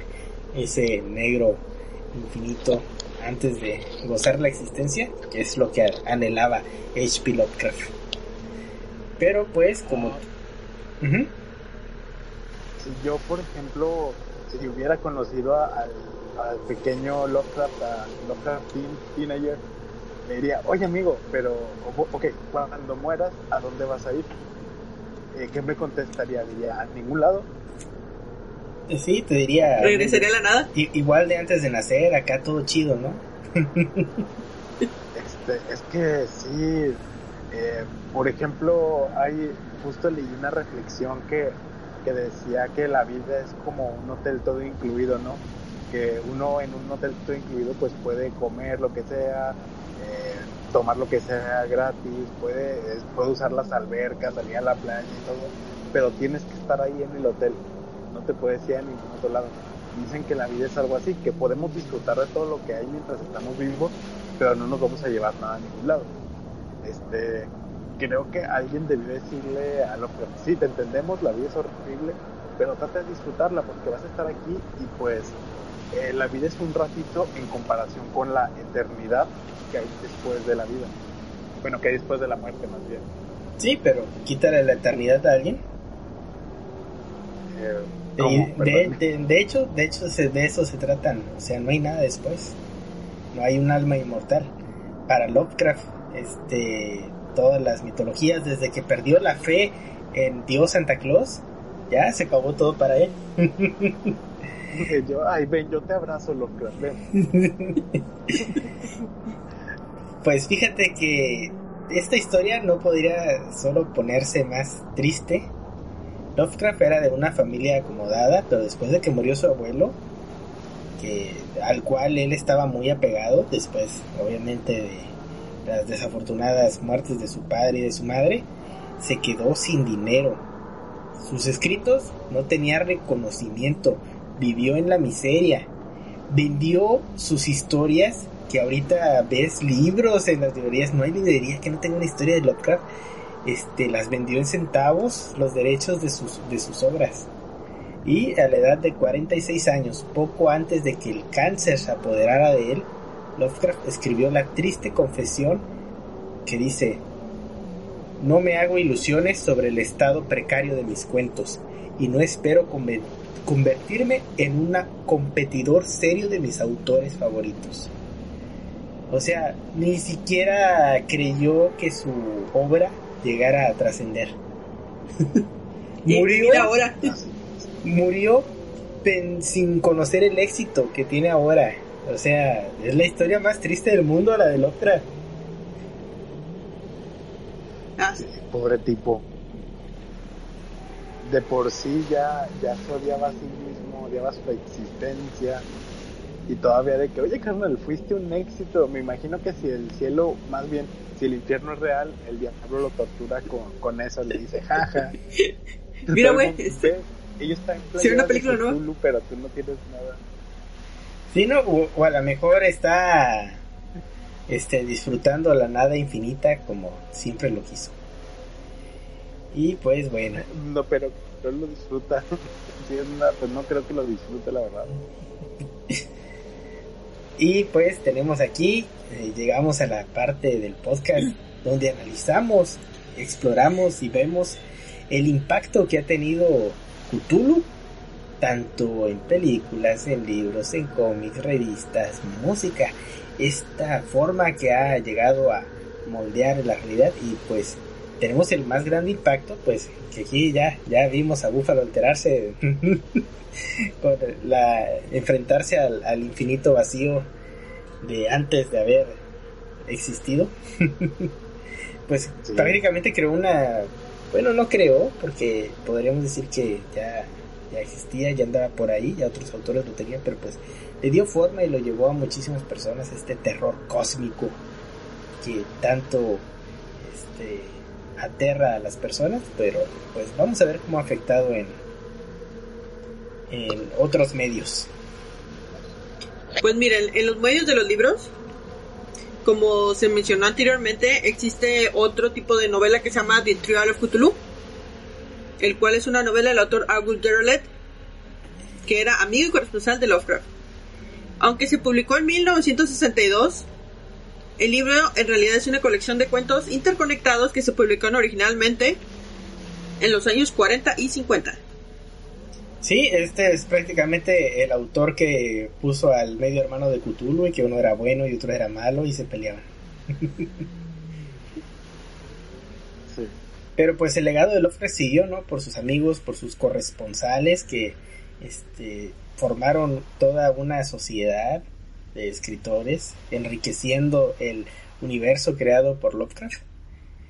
Y pues, entonces, este, ¿qué te parece si todo este universo oscuro, sin sentido, se lo das a tu niño en preescolar? ¿No? Este, ¿no, ¿No te parecen los 3 y 4 años una buena edad para que los niños empiecen a aprender sobre Cthulhu? Ah, no lo sé. Este, pues, Eh, ¿Tienen hijos ustedes? Eh, no, No, digo, ya No, llevo cien- cientos de años. Este, no creo que eh, pueda eh, engendrar otra criatura, pero posiblemente ya mis hijos están muertos. Pero pues hablando de, de los infantes, yo digo que hay un libro ilustrado por Greg Murphy y escrito por Jason Ciamera, que es una parodia a los abecedarios infantiles, que muestra criaturas como los Ogot y otras entidades lovecranianas. Entonces prácticamente entender, mira, la G es de jirafa, digo, la, la J es de jirafa, tienes ahí, dice, la J es de... Y, y más entidades lovecranianas, ¿no? Para que tu niño de tres años vaya conociendo a los monstruos de los mitos.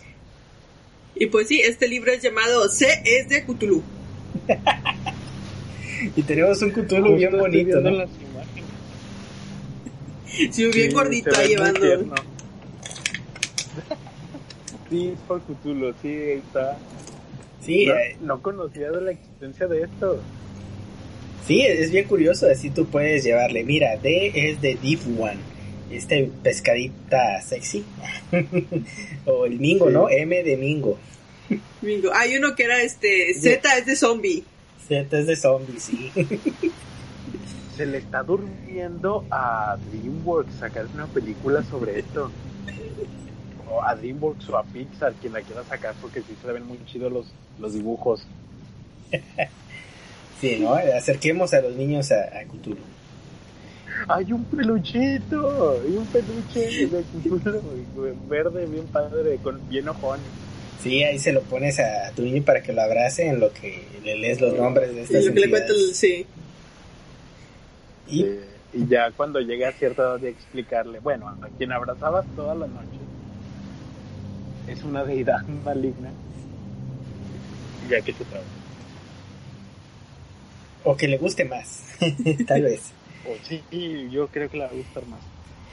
Oye, pues los cómics, no hombre, te aseguro de que pues Cthulhu, pues, al ser un monstruo ya muy conocido, más o menos en el dominio público, más o menos, más o menos, este, te aseguro que ya se ha peleado con todo superhéroe, tanto de Marvel como de DC que existe. Fíjate que no investigué, se me olvidó investigar eso. No, yo te lo aseguro, ya se dio sus trancazos con Spider-Man, ya se puso a, a tomar el té con Chico Bestia, en- transformó en pulpo y todo. No, no, así es que ahí va de cajón. Sí, estoy viendo que, bueno, que sí hay muchos cómics donde, donde aparece, pero no he visto alguno de Marvel aún. Pero sí, Sí, me sí hay uno imagino, de ¿no? Marvel. Aquí dice que en la Tierra 616. ¿Qué? La tierra principal, ¿no? Sí, este. Bueno, pues también está el The Unspeakable Bout of Doom, que es Weird Tales de los antiguos. Es un webcómic de Francois Leneut, o sea, francés, que narra la vida diaria de los grandes antiguos, incluidos Cthulhu, Nyarlathotep, Yog-Sothoth, entre otros. Se necesita una visión alegre de los mitos de Cthulhu de H.P. Lovecraft para inspirar risas en lugar del horror habitual. Y pues entonces ahí pueden revisar de The Unspeakable Bout of Doom para tener una visión más amena, más tranquila, más relajada, así como un este la vida diaria de las entidades lovecraftianas. Sí, fíjate que el de Marvel dice que apareció en Doctor Strange. Y también apareció como una ilusión hecha por Konshu de Moon Knight. Oh, el Moon Knight está de moda ahorita. Sí, también estoy viendo un, este, justo ahora estoy viendo un cómic de Cthulhu contra los Avengers. Está Hulk, está Thor y Iron Man sin cabeza. Sí, no, no, no Le dudo. cortaron la cabeza a Iron Man. De seguro mandó la armadura sola para hacer la emoción. Para que sea. Sí. Y bueno, ¿y qué le hizo Japón? ¿Qué le hizo Japón a Cthulhu? Sí, ¿no? Este, ¿qué, ¿Qué opinas del anime? ¿Te gusta el anime?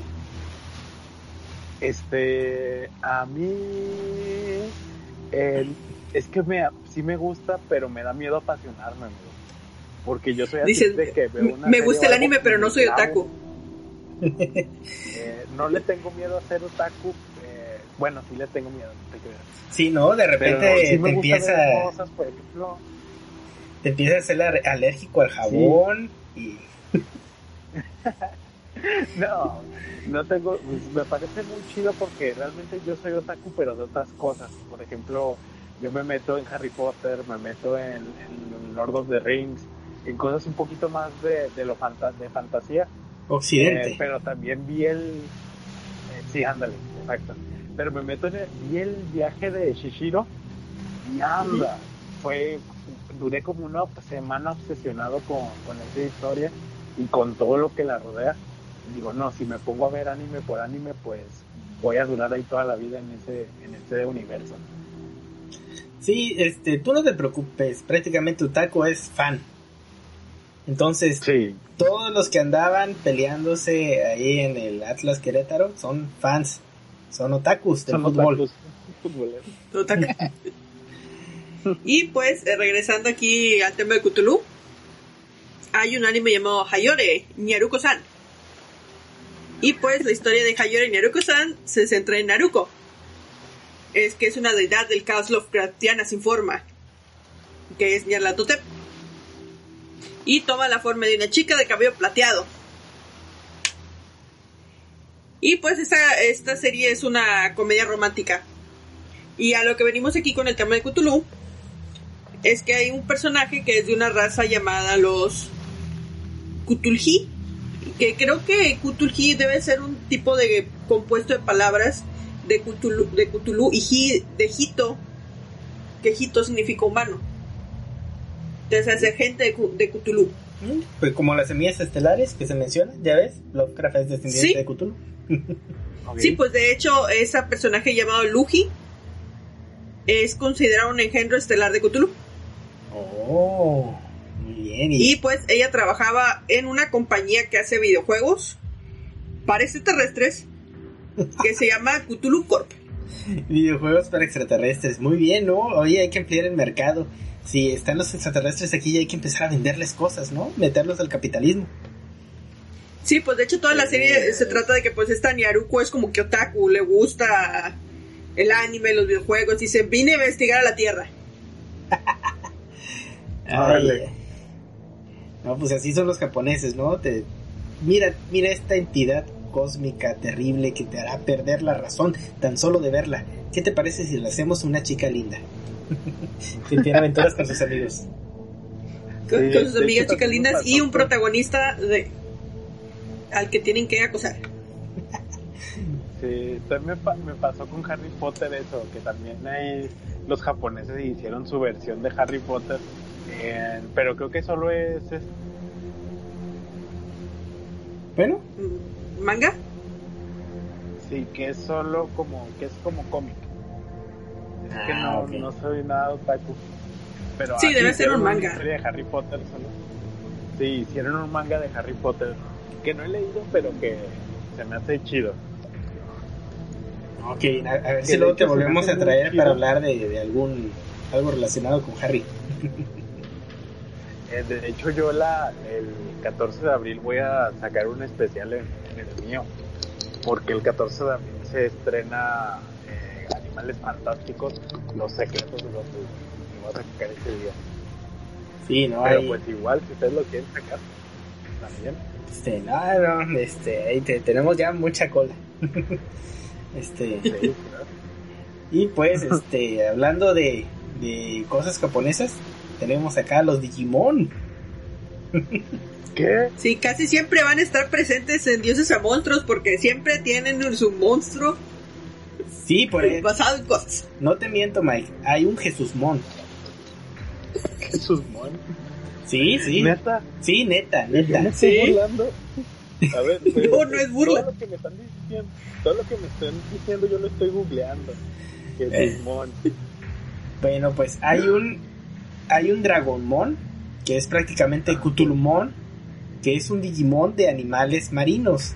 Es un dios malvado Digimon llamado el monje depravado de las profundidades, sacerdote pecador del fondo del océano. Y se cree que evolucionó a partir de un virus informático que afectaba computadoras a bordo de los barcos y similares. Los desviaría de dirección y de rumbo. Envuelve sus innumerables tentáculos que se multiplican y adquieren la apariencia de un humanoide, pero su verdadera forma es una extraña evolución de un Digimon molusco, por lo que es tan abominable como cualquier cosa proteica. Se dice que con so- en una de sus pocas excepciones, aquellos que vean esta forma verdadera verán borradas sus vidas de este mundo. Para sus oponentes derrotados usa un rosario alrededor de su cuello, canta sutras y adopta una pose similar al duelo. ¿No? Pues, ¿qué, qué opinas de este Digimon? Está bárbaro, pero por ejemplo, esto, esto yo nada más vi la primera temporada de Digimon. Este, Fíjate que curiosamente, Ajá. ¿Sí, Mike? Sí, no, no, eh, ¿qué ibas a comentar, Sawa? este que este Dragomon aparece en Digimon 2. Ah, Digimon ok. 02. Sí, pero igual es que Digimon, yo no lo entendía cuando era muy, cuando era chico, porque yo lo vi a los 6, 7 años. Pero pues ahorita ya que estamos viendo que Angelmon, al otro vampiro que no me acuerdo cómo se llama, pues sí era también entretenimiento para adultos. No me refiero a que tal vez no tenía escenas de, de índole sexual, pero sí era algo pues serio. Ah, ¿cómo no? ¿No viste Angewomon? ¿Anje qué? Angewomon. Angewomon. Es la, es la chica, ¿no? Sí, sí, la, esa- ángel- sí, no, solo mira Ah. sus me- medias rotas. y- Ah, ok, claro. Sí, pero sí lo vi, pero era, era muy niño y yo la verdad no la veía con esos ojos. Tal vez ya más adelante a, a Bulma y cosas así, pero no, cuando vi Digimon no era así. Pues bueno. No, eh, pues es que sí, eh, fíjate que sí tenía una trama medio oscura. Por ejemplo, este Digimon apareció en la segunda temporada, este, secuestrando una de las niñas elegidas. Como que su- tenía sus secuaces que eran otros Digimon y, y la secuestraron a una dimensión que no era ni el Digimundo, ni el mundo real, ni el- Y pues ahí se quedó la, la, la trama que nunca se resolvió de qué rollo con ese Digimon. Sí, no, este, tú sabes cómo son los japoneses con tentáculos y las chicas. Pero pues, este, ya basta de Japón, ya basta, fuera. Este, Sí, nos vamos. no, nos vamos a volver otakus aquí, mejor. Pasemos a una serie más, Ustedes ya son, ¿no? este, pa- pasemos a una serie más occidental. Que, que ¿a- ¿Alguna vez has oído hablar de South Park? ¿Sí? ¿no? Bastante famosa, ¿no? Esta irreverente serie. Sí, sí, claro, eso sí lo ubico. Bueno, pues, este, ¿llegaste a ver la aparición de Cthulhu en South Park? No, cuéntame. Bueno, pues Cthulhu es una deidad gigantesca interdimensional de millas de altura y se le muestra elevándose sobre una plataforma de perforación. Tiene dos brazos largos y macizos con garras afiladas, tiene dos grandes alas de murciélago en la espalda, también tiene dos patas traseras con garras, tiene una cola larga que parece ser utilizada para dirigirse por el aire.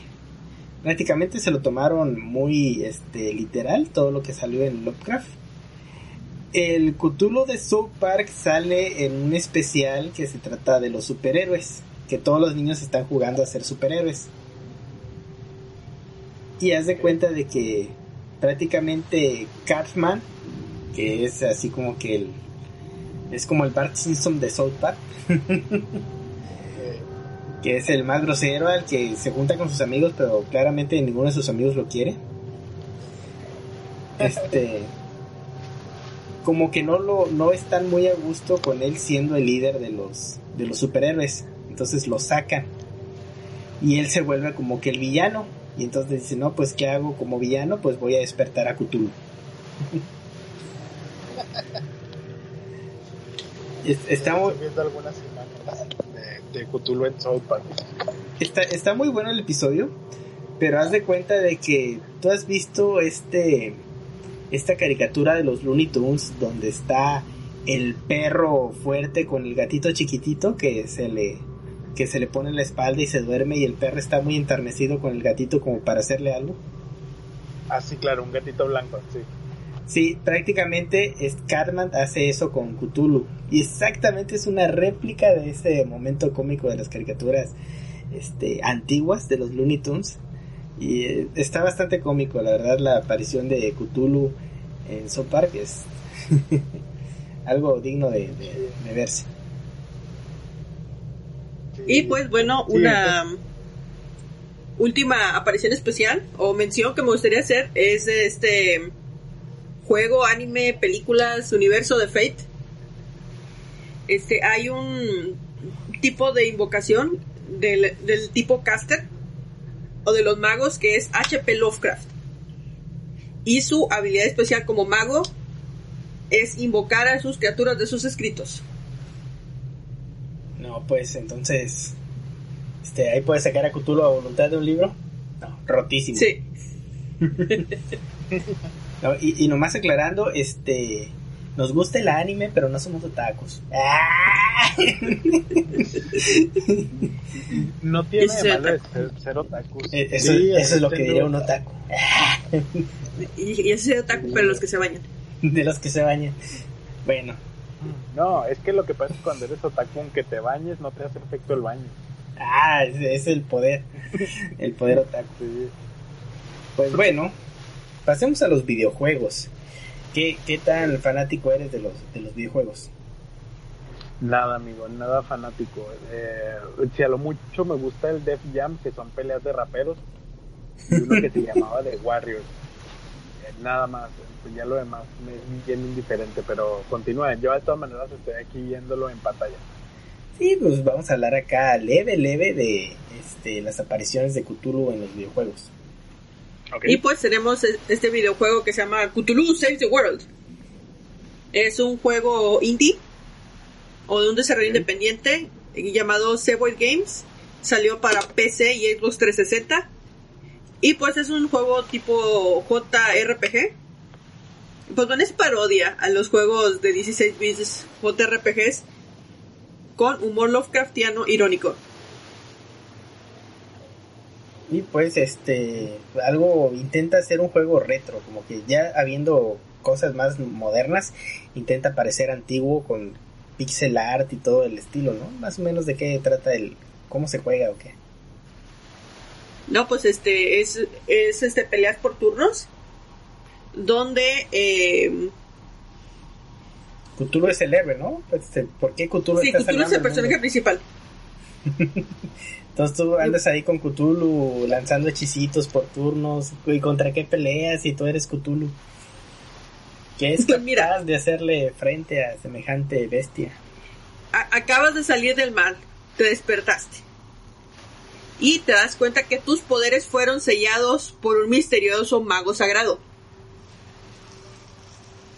Y entonces, este, el narrador le dice al jugador, la única forma de romper la maldición es convertirse en un verdadero héroe. A lo que, rompiendo la cuarta pared, Cthulhu le dice al narrador, oye, estuve escondido escu- a escondidas, escuchando escondidas. Ahora sé cómo romper la maldición. Y pues, este, ahí empieza el juego. ¿no? Y se vuelve un héroe, ¿no? Va a detener guerras, a acabar con el hambre. Y, pues también tenemos videojuego famosísimo, La llamada de Cthulhu. La llamada de Cthulhu es un videojuego de supervivencia y terror desarrollado por Synadi y publicado por Focus Home. Y pues este está en las consolas más recientes como las de Xbox y PlayStation el Nintendo Switch. El juego presenta un entorno de mundo semiabierto e incorpora temas de horror psicológico y la mitología Lovecraftiana en una historia que se incluyen elementos de investigación y sigilo. Está inspirado en el cuento de H.P. Lovecraft conocido como La llamada de Cthulhu. Y pues es una adaptación del juego de rol de 1981. Y Ese- en otro apareció... ya es algo más serio, ¿no? Sí, sí, ya es Sí, serio, perdón. ya está hecho como para darte terror. más serio que el otro. Sí, si, si alguna vez quieres pasar un buen susto, fíjate que los videojuegos, el terror, el terror, tú lo ves en películas, tú lo... En películas es como que estás buscando que vayas y te asusten, ¿no? Ajá. Así como que, ¡ey! Y sale el mono ahí del, del armario y ya te persinas. En los libros es muy distinto. Tú estás leyendo y estás metiéndote en la mente de los personajes. Por eso películas como de este mundo Lovecraftiano como que no funcionarían muy bien, aunque hay películas muy buenas de Stephen King como It. Entonces, es, It es más, más o menos una entidad cósmica extraterrestre este, que se aprovecha del miedo de los niños. Algo así podría este, funcionar, pero si tú lo lees, este, metes en la mente de los personajes y hay cierta inmersión. En los videojuegos, pues es otro tipo de terror el que sientes porque manejas la inmersión. Tú estás ahí con el control, controlando el personaje y de cierta forma tú te sientes en el lugar, el ambiente, los sonidos, la oscuridad, lo que te puedes encontrar al doblar una esquina, pues como que te afecta más. Entonces, este juego de la llamada de Cthulhu, la verdad no he tenido la fortuna de probarlo, pero pues suena bastante este interesante. Sí, otra aparición que tenemos de Cthulhu en otro juego que constantemente también está aquí en el podcast cuando hablamos de monstruos. Sí, siempre, siempre. Haz de cuenta de que esta franquicia agarra todos los monstruos, deidades y dioses que te puedas imaginar y ahí sale. De hecho, eh, sale los dioses aztecas que no los pelan en muchos este medios. Ahí sale el buen Tlaloc. Ya estuvimos hablando de él. Este, este saga de juego se llama Shin Megami Tensei o también conocido como Persona. Y pues aparece en Persona 2 eh, como un jefe, si mal no recuerdo, de la investigación.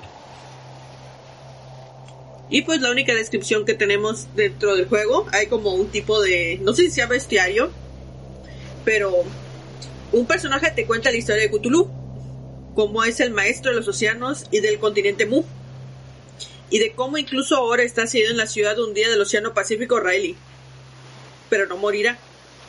Desde el fondo de las profundidades del mar le da pesadillas a la gente, devorando sus almas de sus seguidores, esperando el día en que volverá a tomar el control del mundo sobre la tierra y de cómo este día inevitablemente llegará. Y sí, este Cthulhu, no sé si lo ubiques ahí en, en el arte gráfico, es bastante perturbador. ¿Por qué? Porque tiene un enorme pene. Ok. Sí, no sé qué tiene esta saga de videojuegos. Por ponerle a sus monstruos este cosas así de enormes y horribles y difíciles de ver. Sí, también este, de hecho, puede estar un poquito basado en, en cómo se llama, en Pazuzu. Ya ves que este, este demonio que sale en la película El Exorcista, que también tiene así una, pues ahí su, su parte, así también medio rara.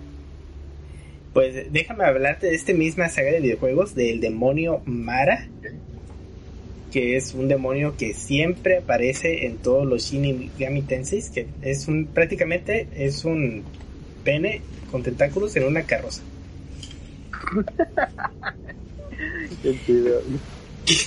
Me sorprende que no haya sido. Ah, a lo mejor por eso no llegan a América esos juegos. Sí, este, pues ahí lo tienes, ahí te, tienes la, la imagen en tu dispositivo Ah, ya me llegó. Oh, sí, justo lo estoy viendo. Pero tiene tentáculos, es como un pulpo también. Sí, sí, este, pues ahí está Mara y está el buen Cthulhu, que está muy bien dotado. Genial, genial, me encanta. Y pues este me gustaría hablar ya de este el juego de rol. El juego de rol que pues bueno, supongo que si no le has entrado a los videojuegos mucho menos que es meterse mucho más profundo en este hoyo este nerdo en este sí, ¿no? en, en este hoyo raro de los juegos de rol. ¿Alguna vez has estado en alguno o has escuchado? No, pero he visto, he visto películas y he visto cómo lo juegan. Eh, por ejemplo, la teoría del Big Bang sale que, que juegan calabazos y dragones. ¿Va por ahí? Sí, exactamente. Sí. Ándale pues. Sí, entonces sí lo entiendo más o menos. Fíjate que es un muy bonito juego de, de rol, la llamada de Cthulhu. Prácticamente se juntan los jugadores y un Keeper of the Lore o el guardián del conocimiento que es el que va a dirigir el juego. Y pues todos Sí. toman sus personajes que dicen, no, pues yo voy a ser este, un, in- eh, un investigador de 40 años adicto al tabaco. Y, la, y otra jugador podría decir, no, pues yo quiero ser una prostituta este, con cáncer y en depresión. Y todos agarran sus personajes bien bonitos y los ponen a enfrentarse a estas entidades cósmicas, a detener algún culto, a descubrir algún misterio de desapariciones, este y está bastante entretenido y pues todos contribuyen en esta narrativa que va dirigiendo el, el guardián del conocimiento. Y es bastante divertido, la verdad, si alguno de ustedes que nos está escuchando les da curiosidad, podrían buscar este la llamada de Cthulhu partida ahí en YouTube y les van a salir un montón de personas jugando este este tipo de juegos. Sí, se pon- veo que se pone bueno. Sí, pero o sea, ahí está una de tirar cordura. Tu personaje está ahí caminando y Y vi un cadáver, este, tira cordura. Y ya tú tiras tu dado y dependiendo de lo que salga es qué tanto le afectó a su mente este a su sanidad eh, tan terrible visión y si se vuelve loco va a perder el control del personaje y el director del juego lo va a poder hacer cosas terribles como cortarse el cuello o atacar a sus compañeros está bastante intenso nadie termina bien chido. me agrada, me agrada.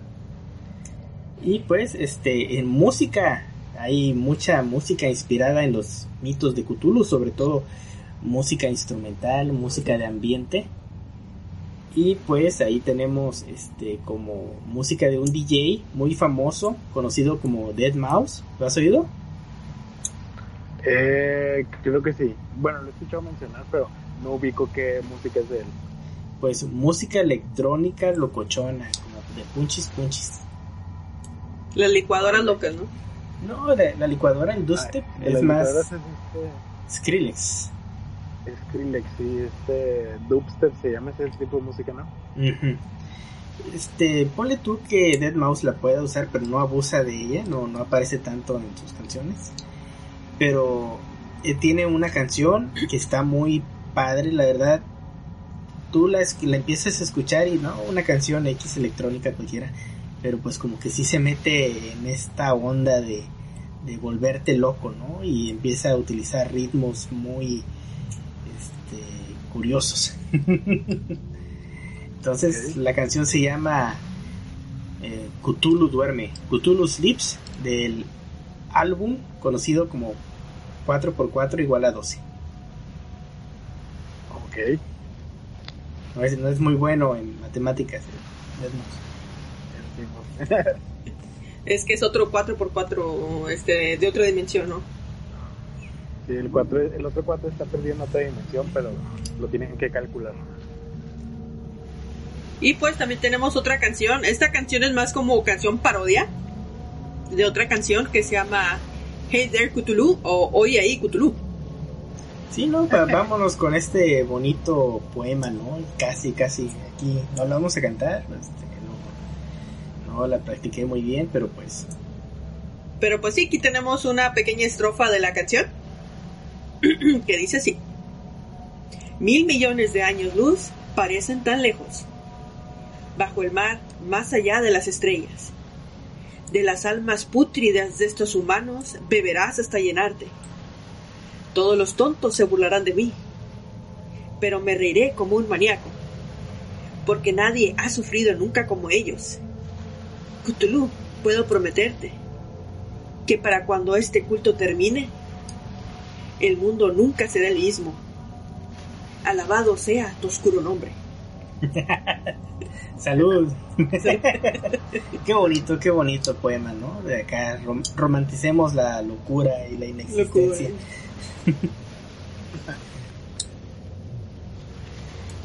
Y pues esto fue todo el contenido que tenemos que arrojó la investigación. ¿Qué te pareció, mi buen Buffalo Mike? Me encantó, amigo. Gracias. Me siento mucho más cercano a, a mis creencias ahora. No te creas. Este, pues sí, me, me encantó. Muy completo todo. Este, como que sí se, nos empezamos a ir a, a lo otaku, pero lo supimos retomar bien otra vez. Sí, no, no te Este- preocupes. Todos los podcasts de dioses a monstruos terminan otakus. Es que es la última parte del podcast, por eso. Sí, ¿no? Para que la gente se vaya un poco menos asustada. Sí, lo más tranquilo. Oigan, ¿y, y cuándo pasan? Perturbados tal al vez, pero ¿Cómo? Eh, ¿Y ustedes cuándo pasan al formato de video para que la gente los esté viendo mientras hablan?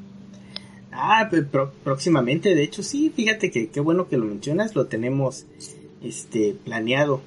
Va a ser un poco difícil este mostrar el portal, tal vez traigamos al invitado por medio de una bola de cristal que estamos preparando.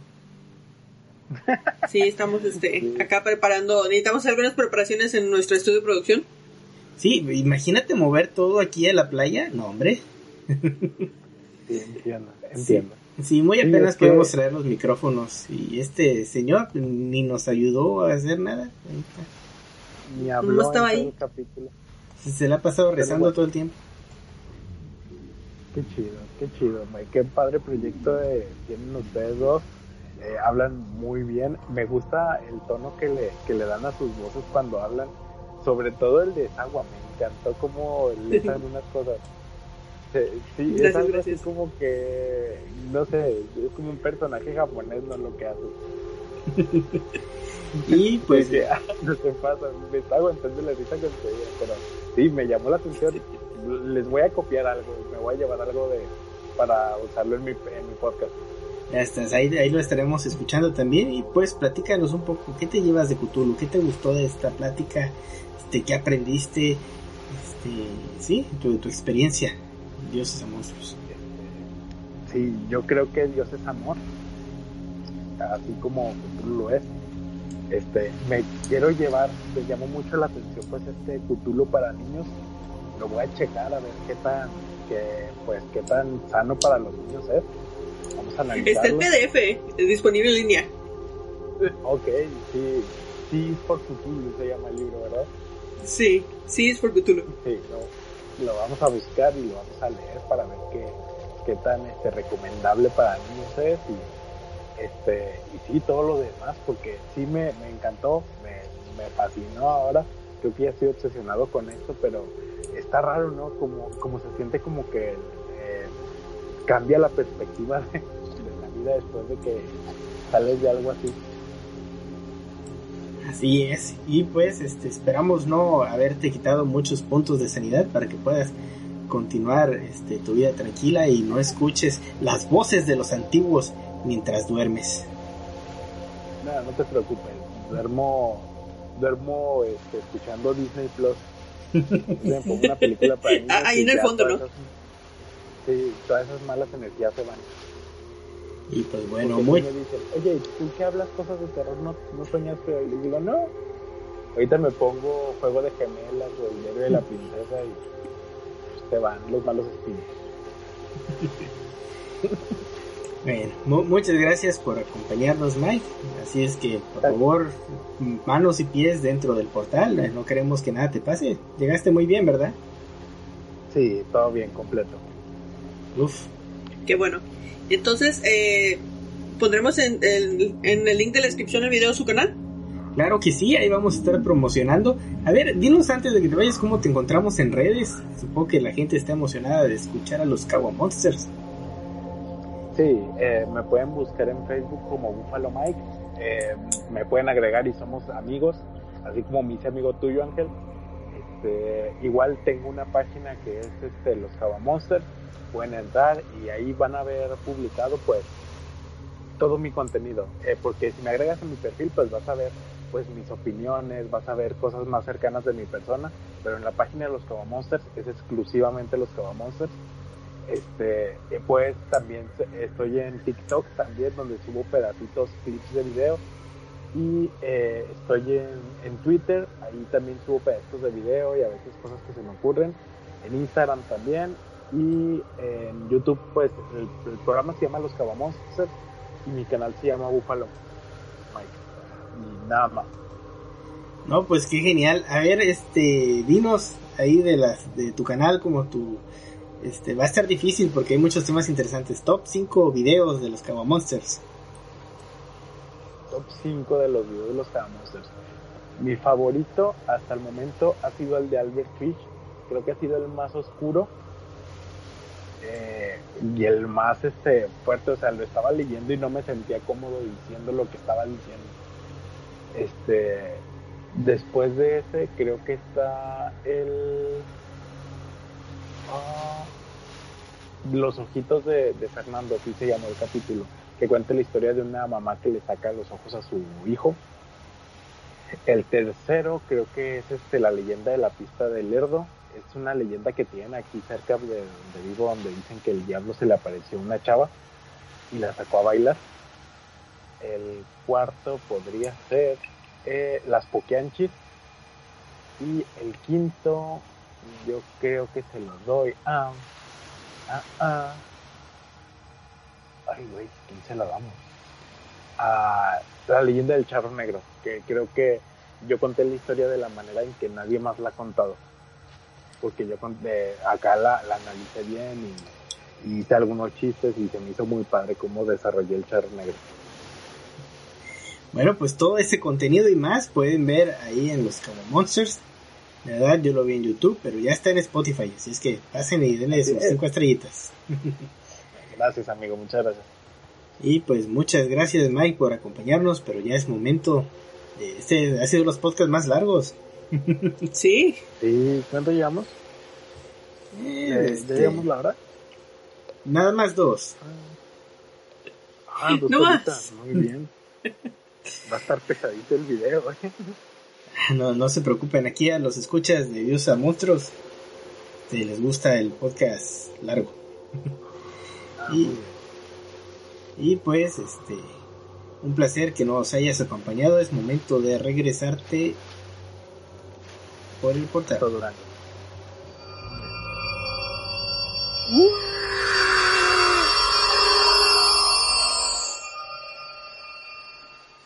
Y pues bueno, ya también es hora de que nosotros nos despidamos. Fue muy bonito gra- grabar aquí en esta playa. Sí, pero creo que ya es hora de irnos. Este señor no me da confianza. Oiga, señor, ¿usted a, a qué hora se va o qué? Oye, algo está saliendo del mar. Este, como que ya nos vamos, ¿no? Este. ¡Ah! ¡Es la sirena! Este, está más grande de lo normal, ¿no? Mm, Bueno, vámonos. Vámonos, vámonos, vámonos, vámonos.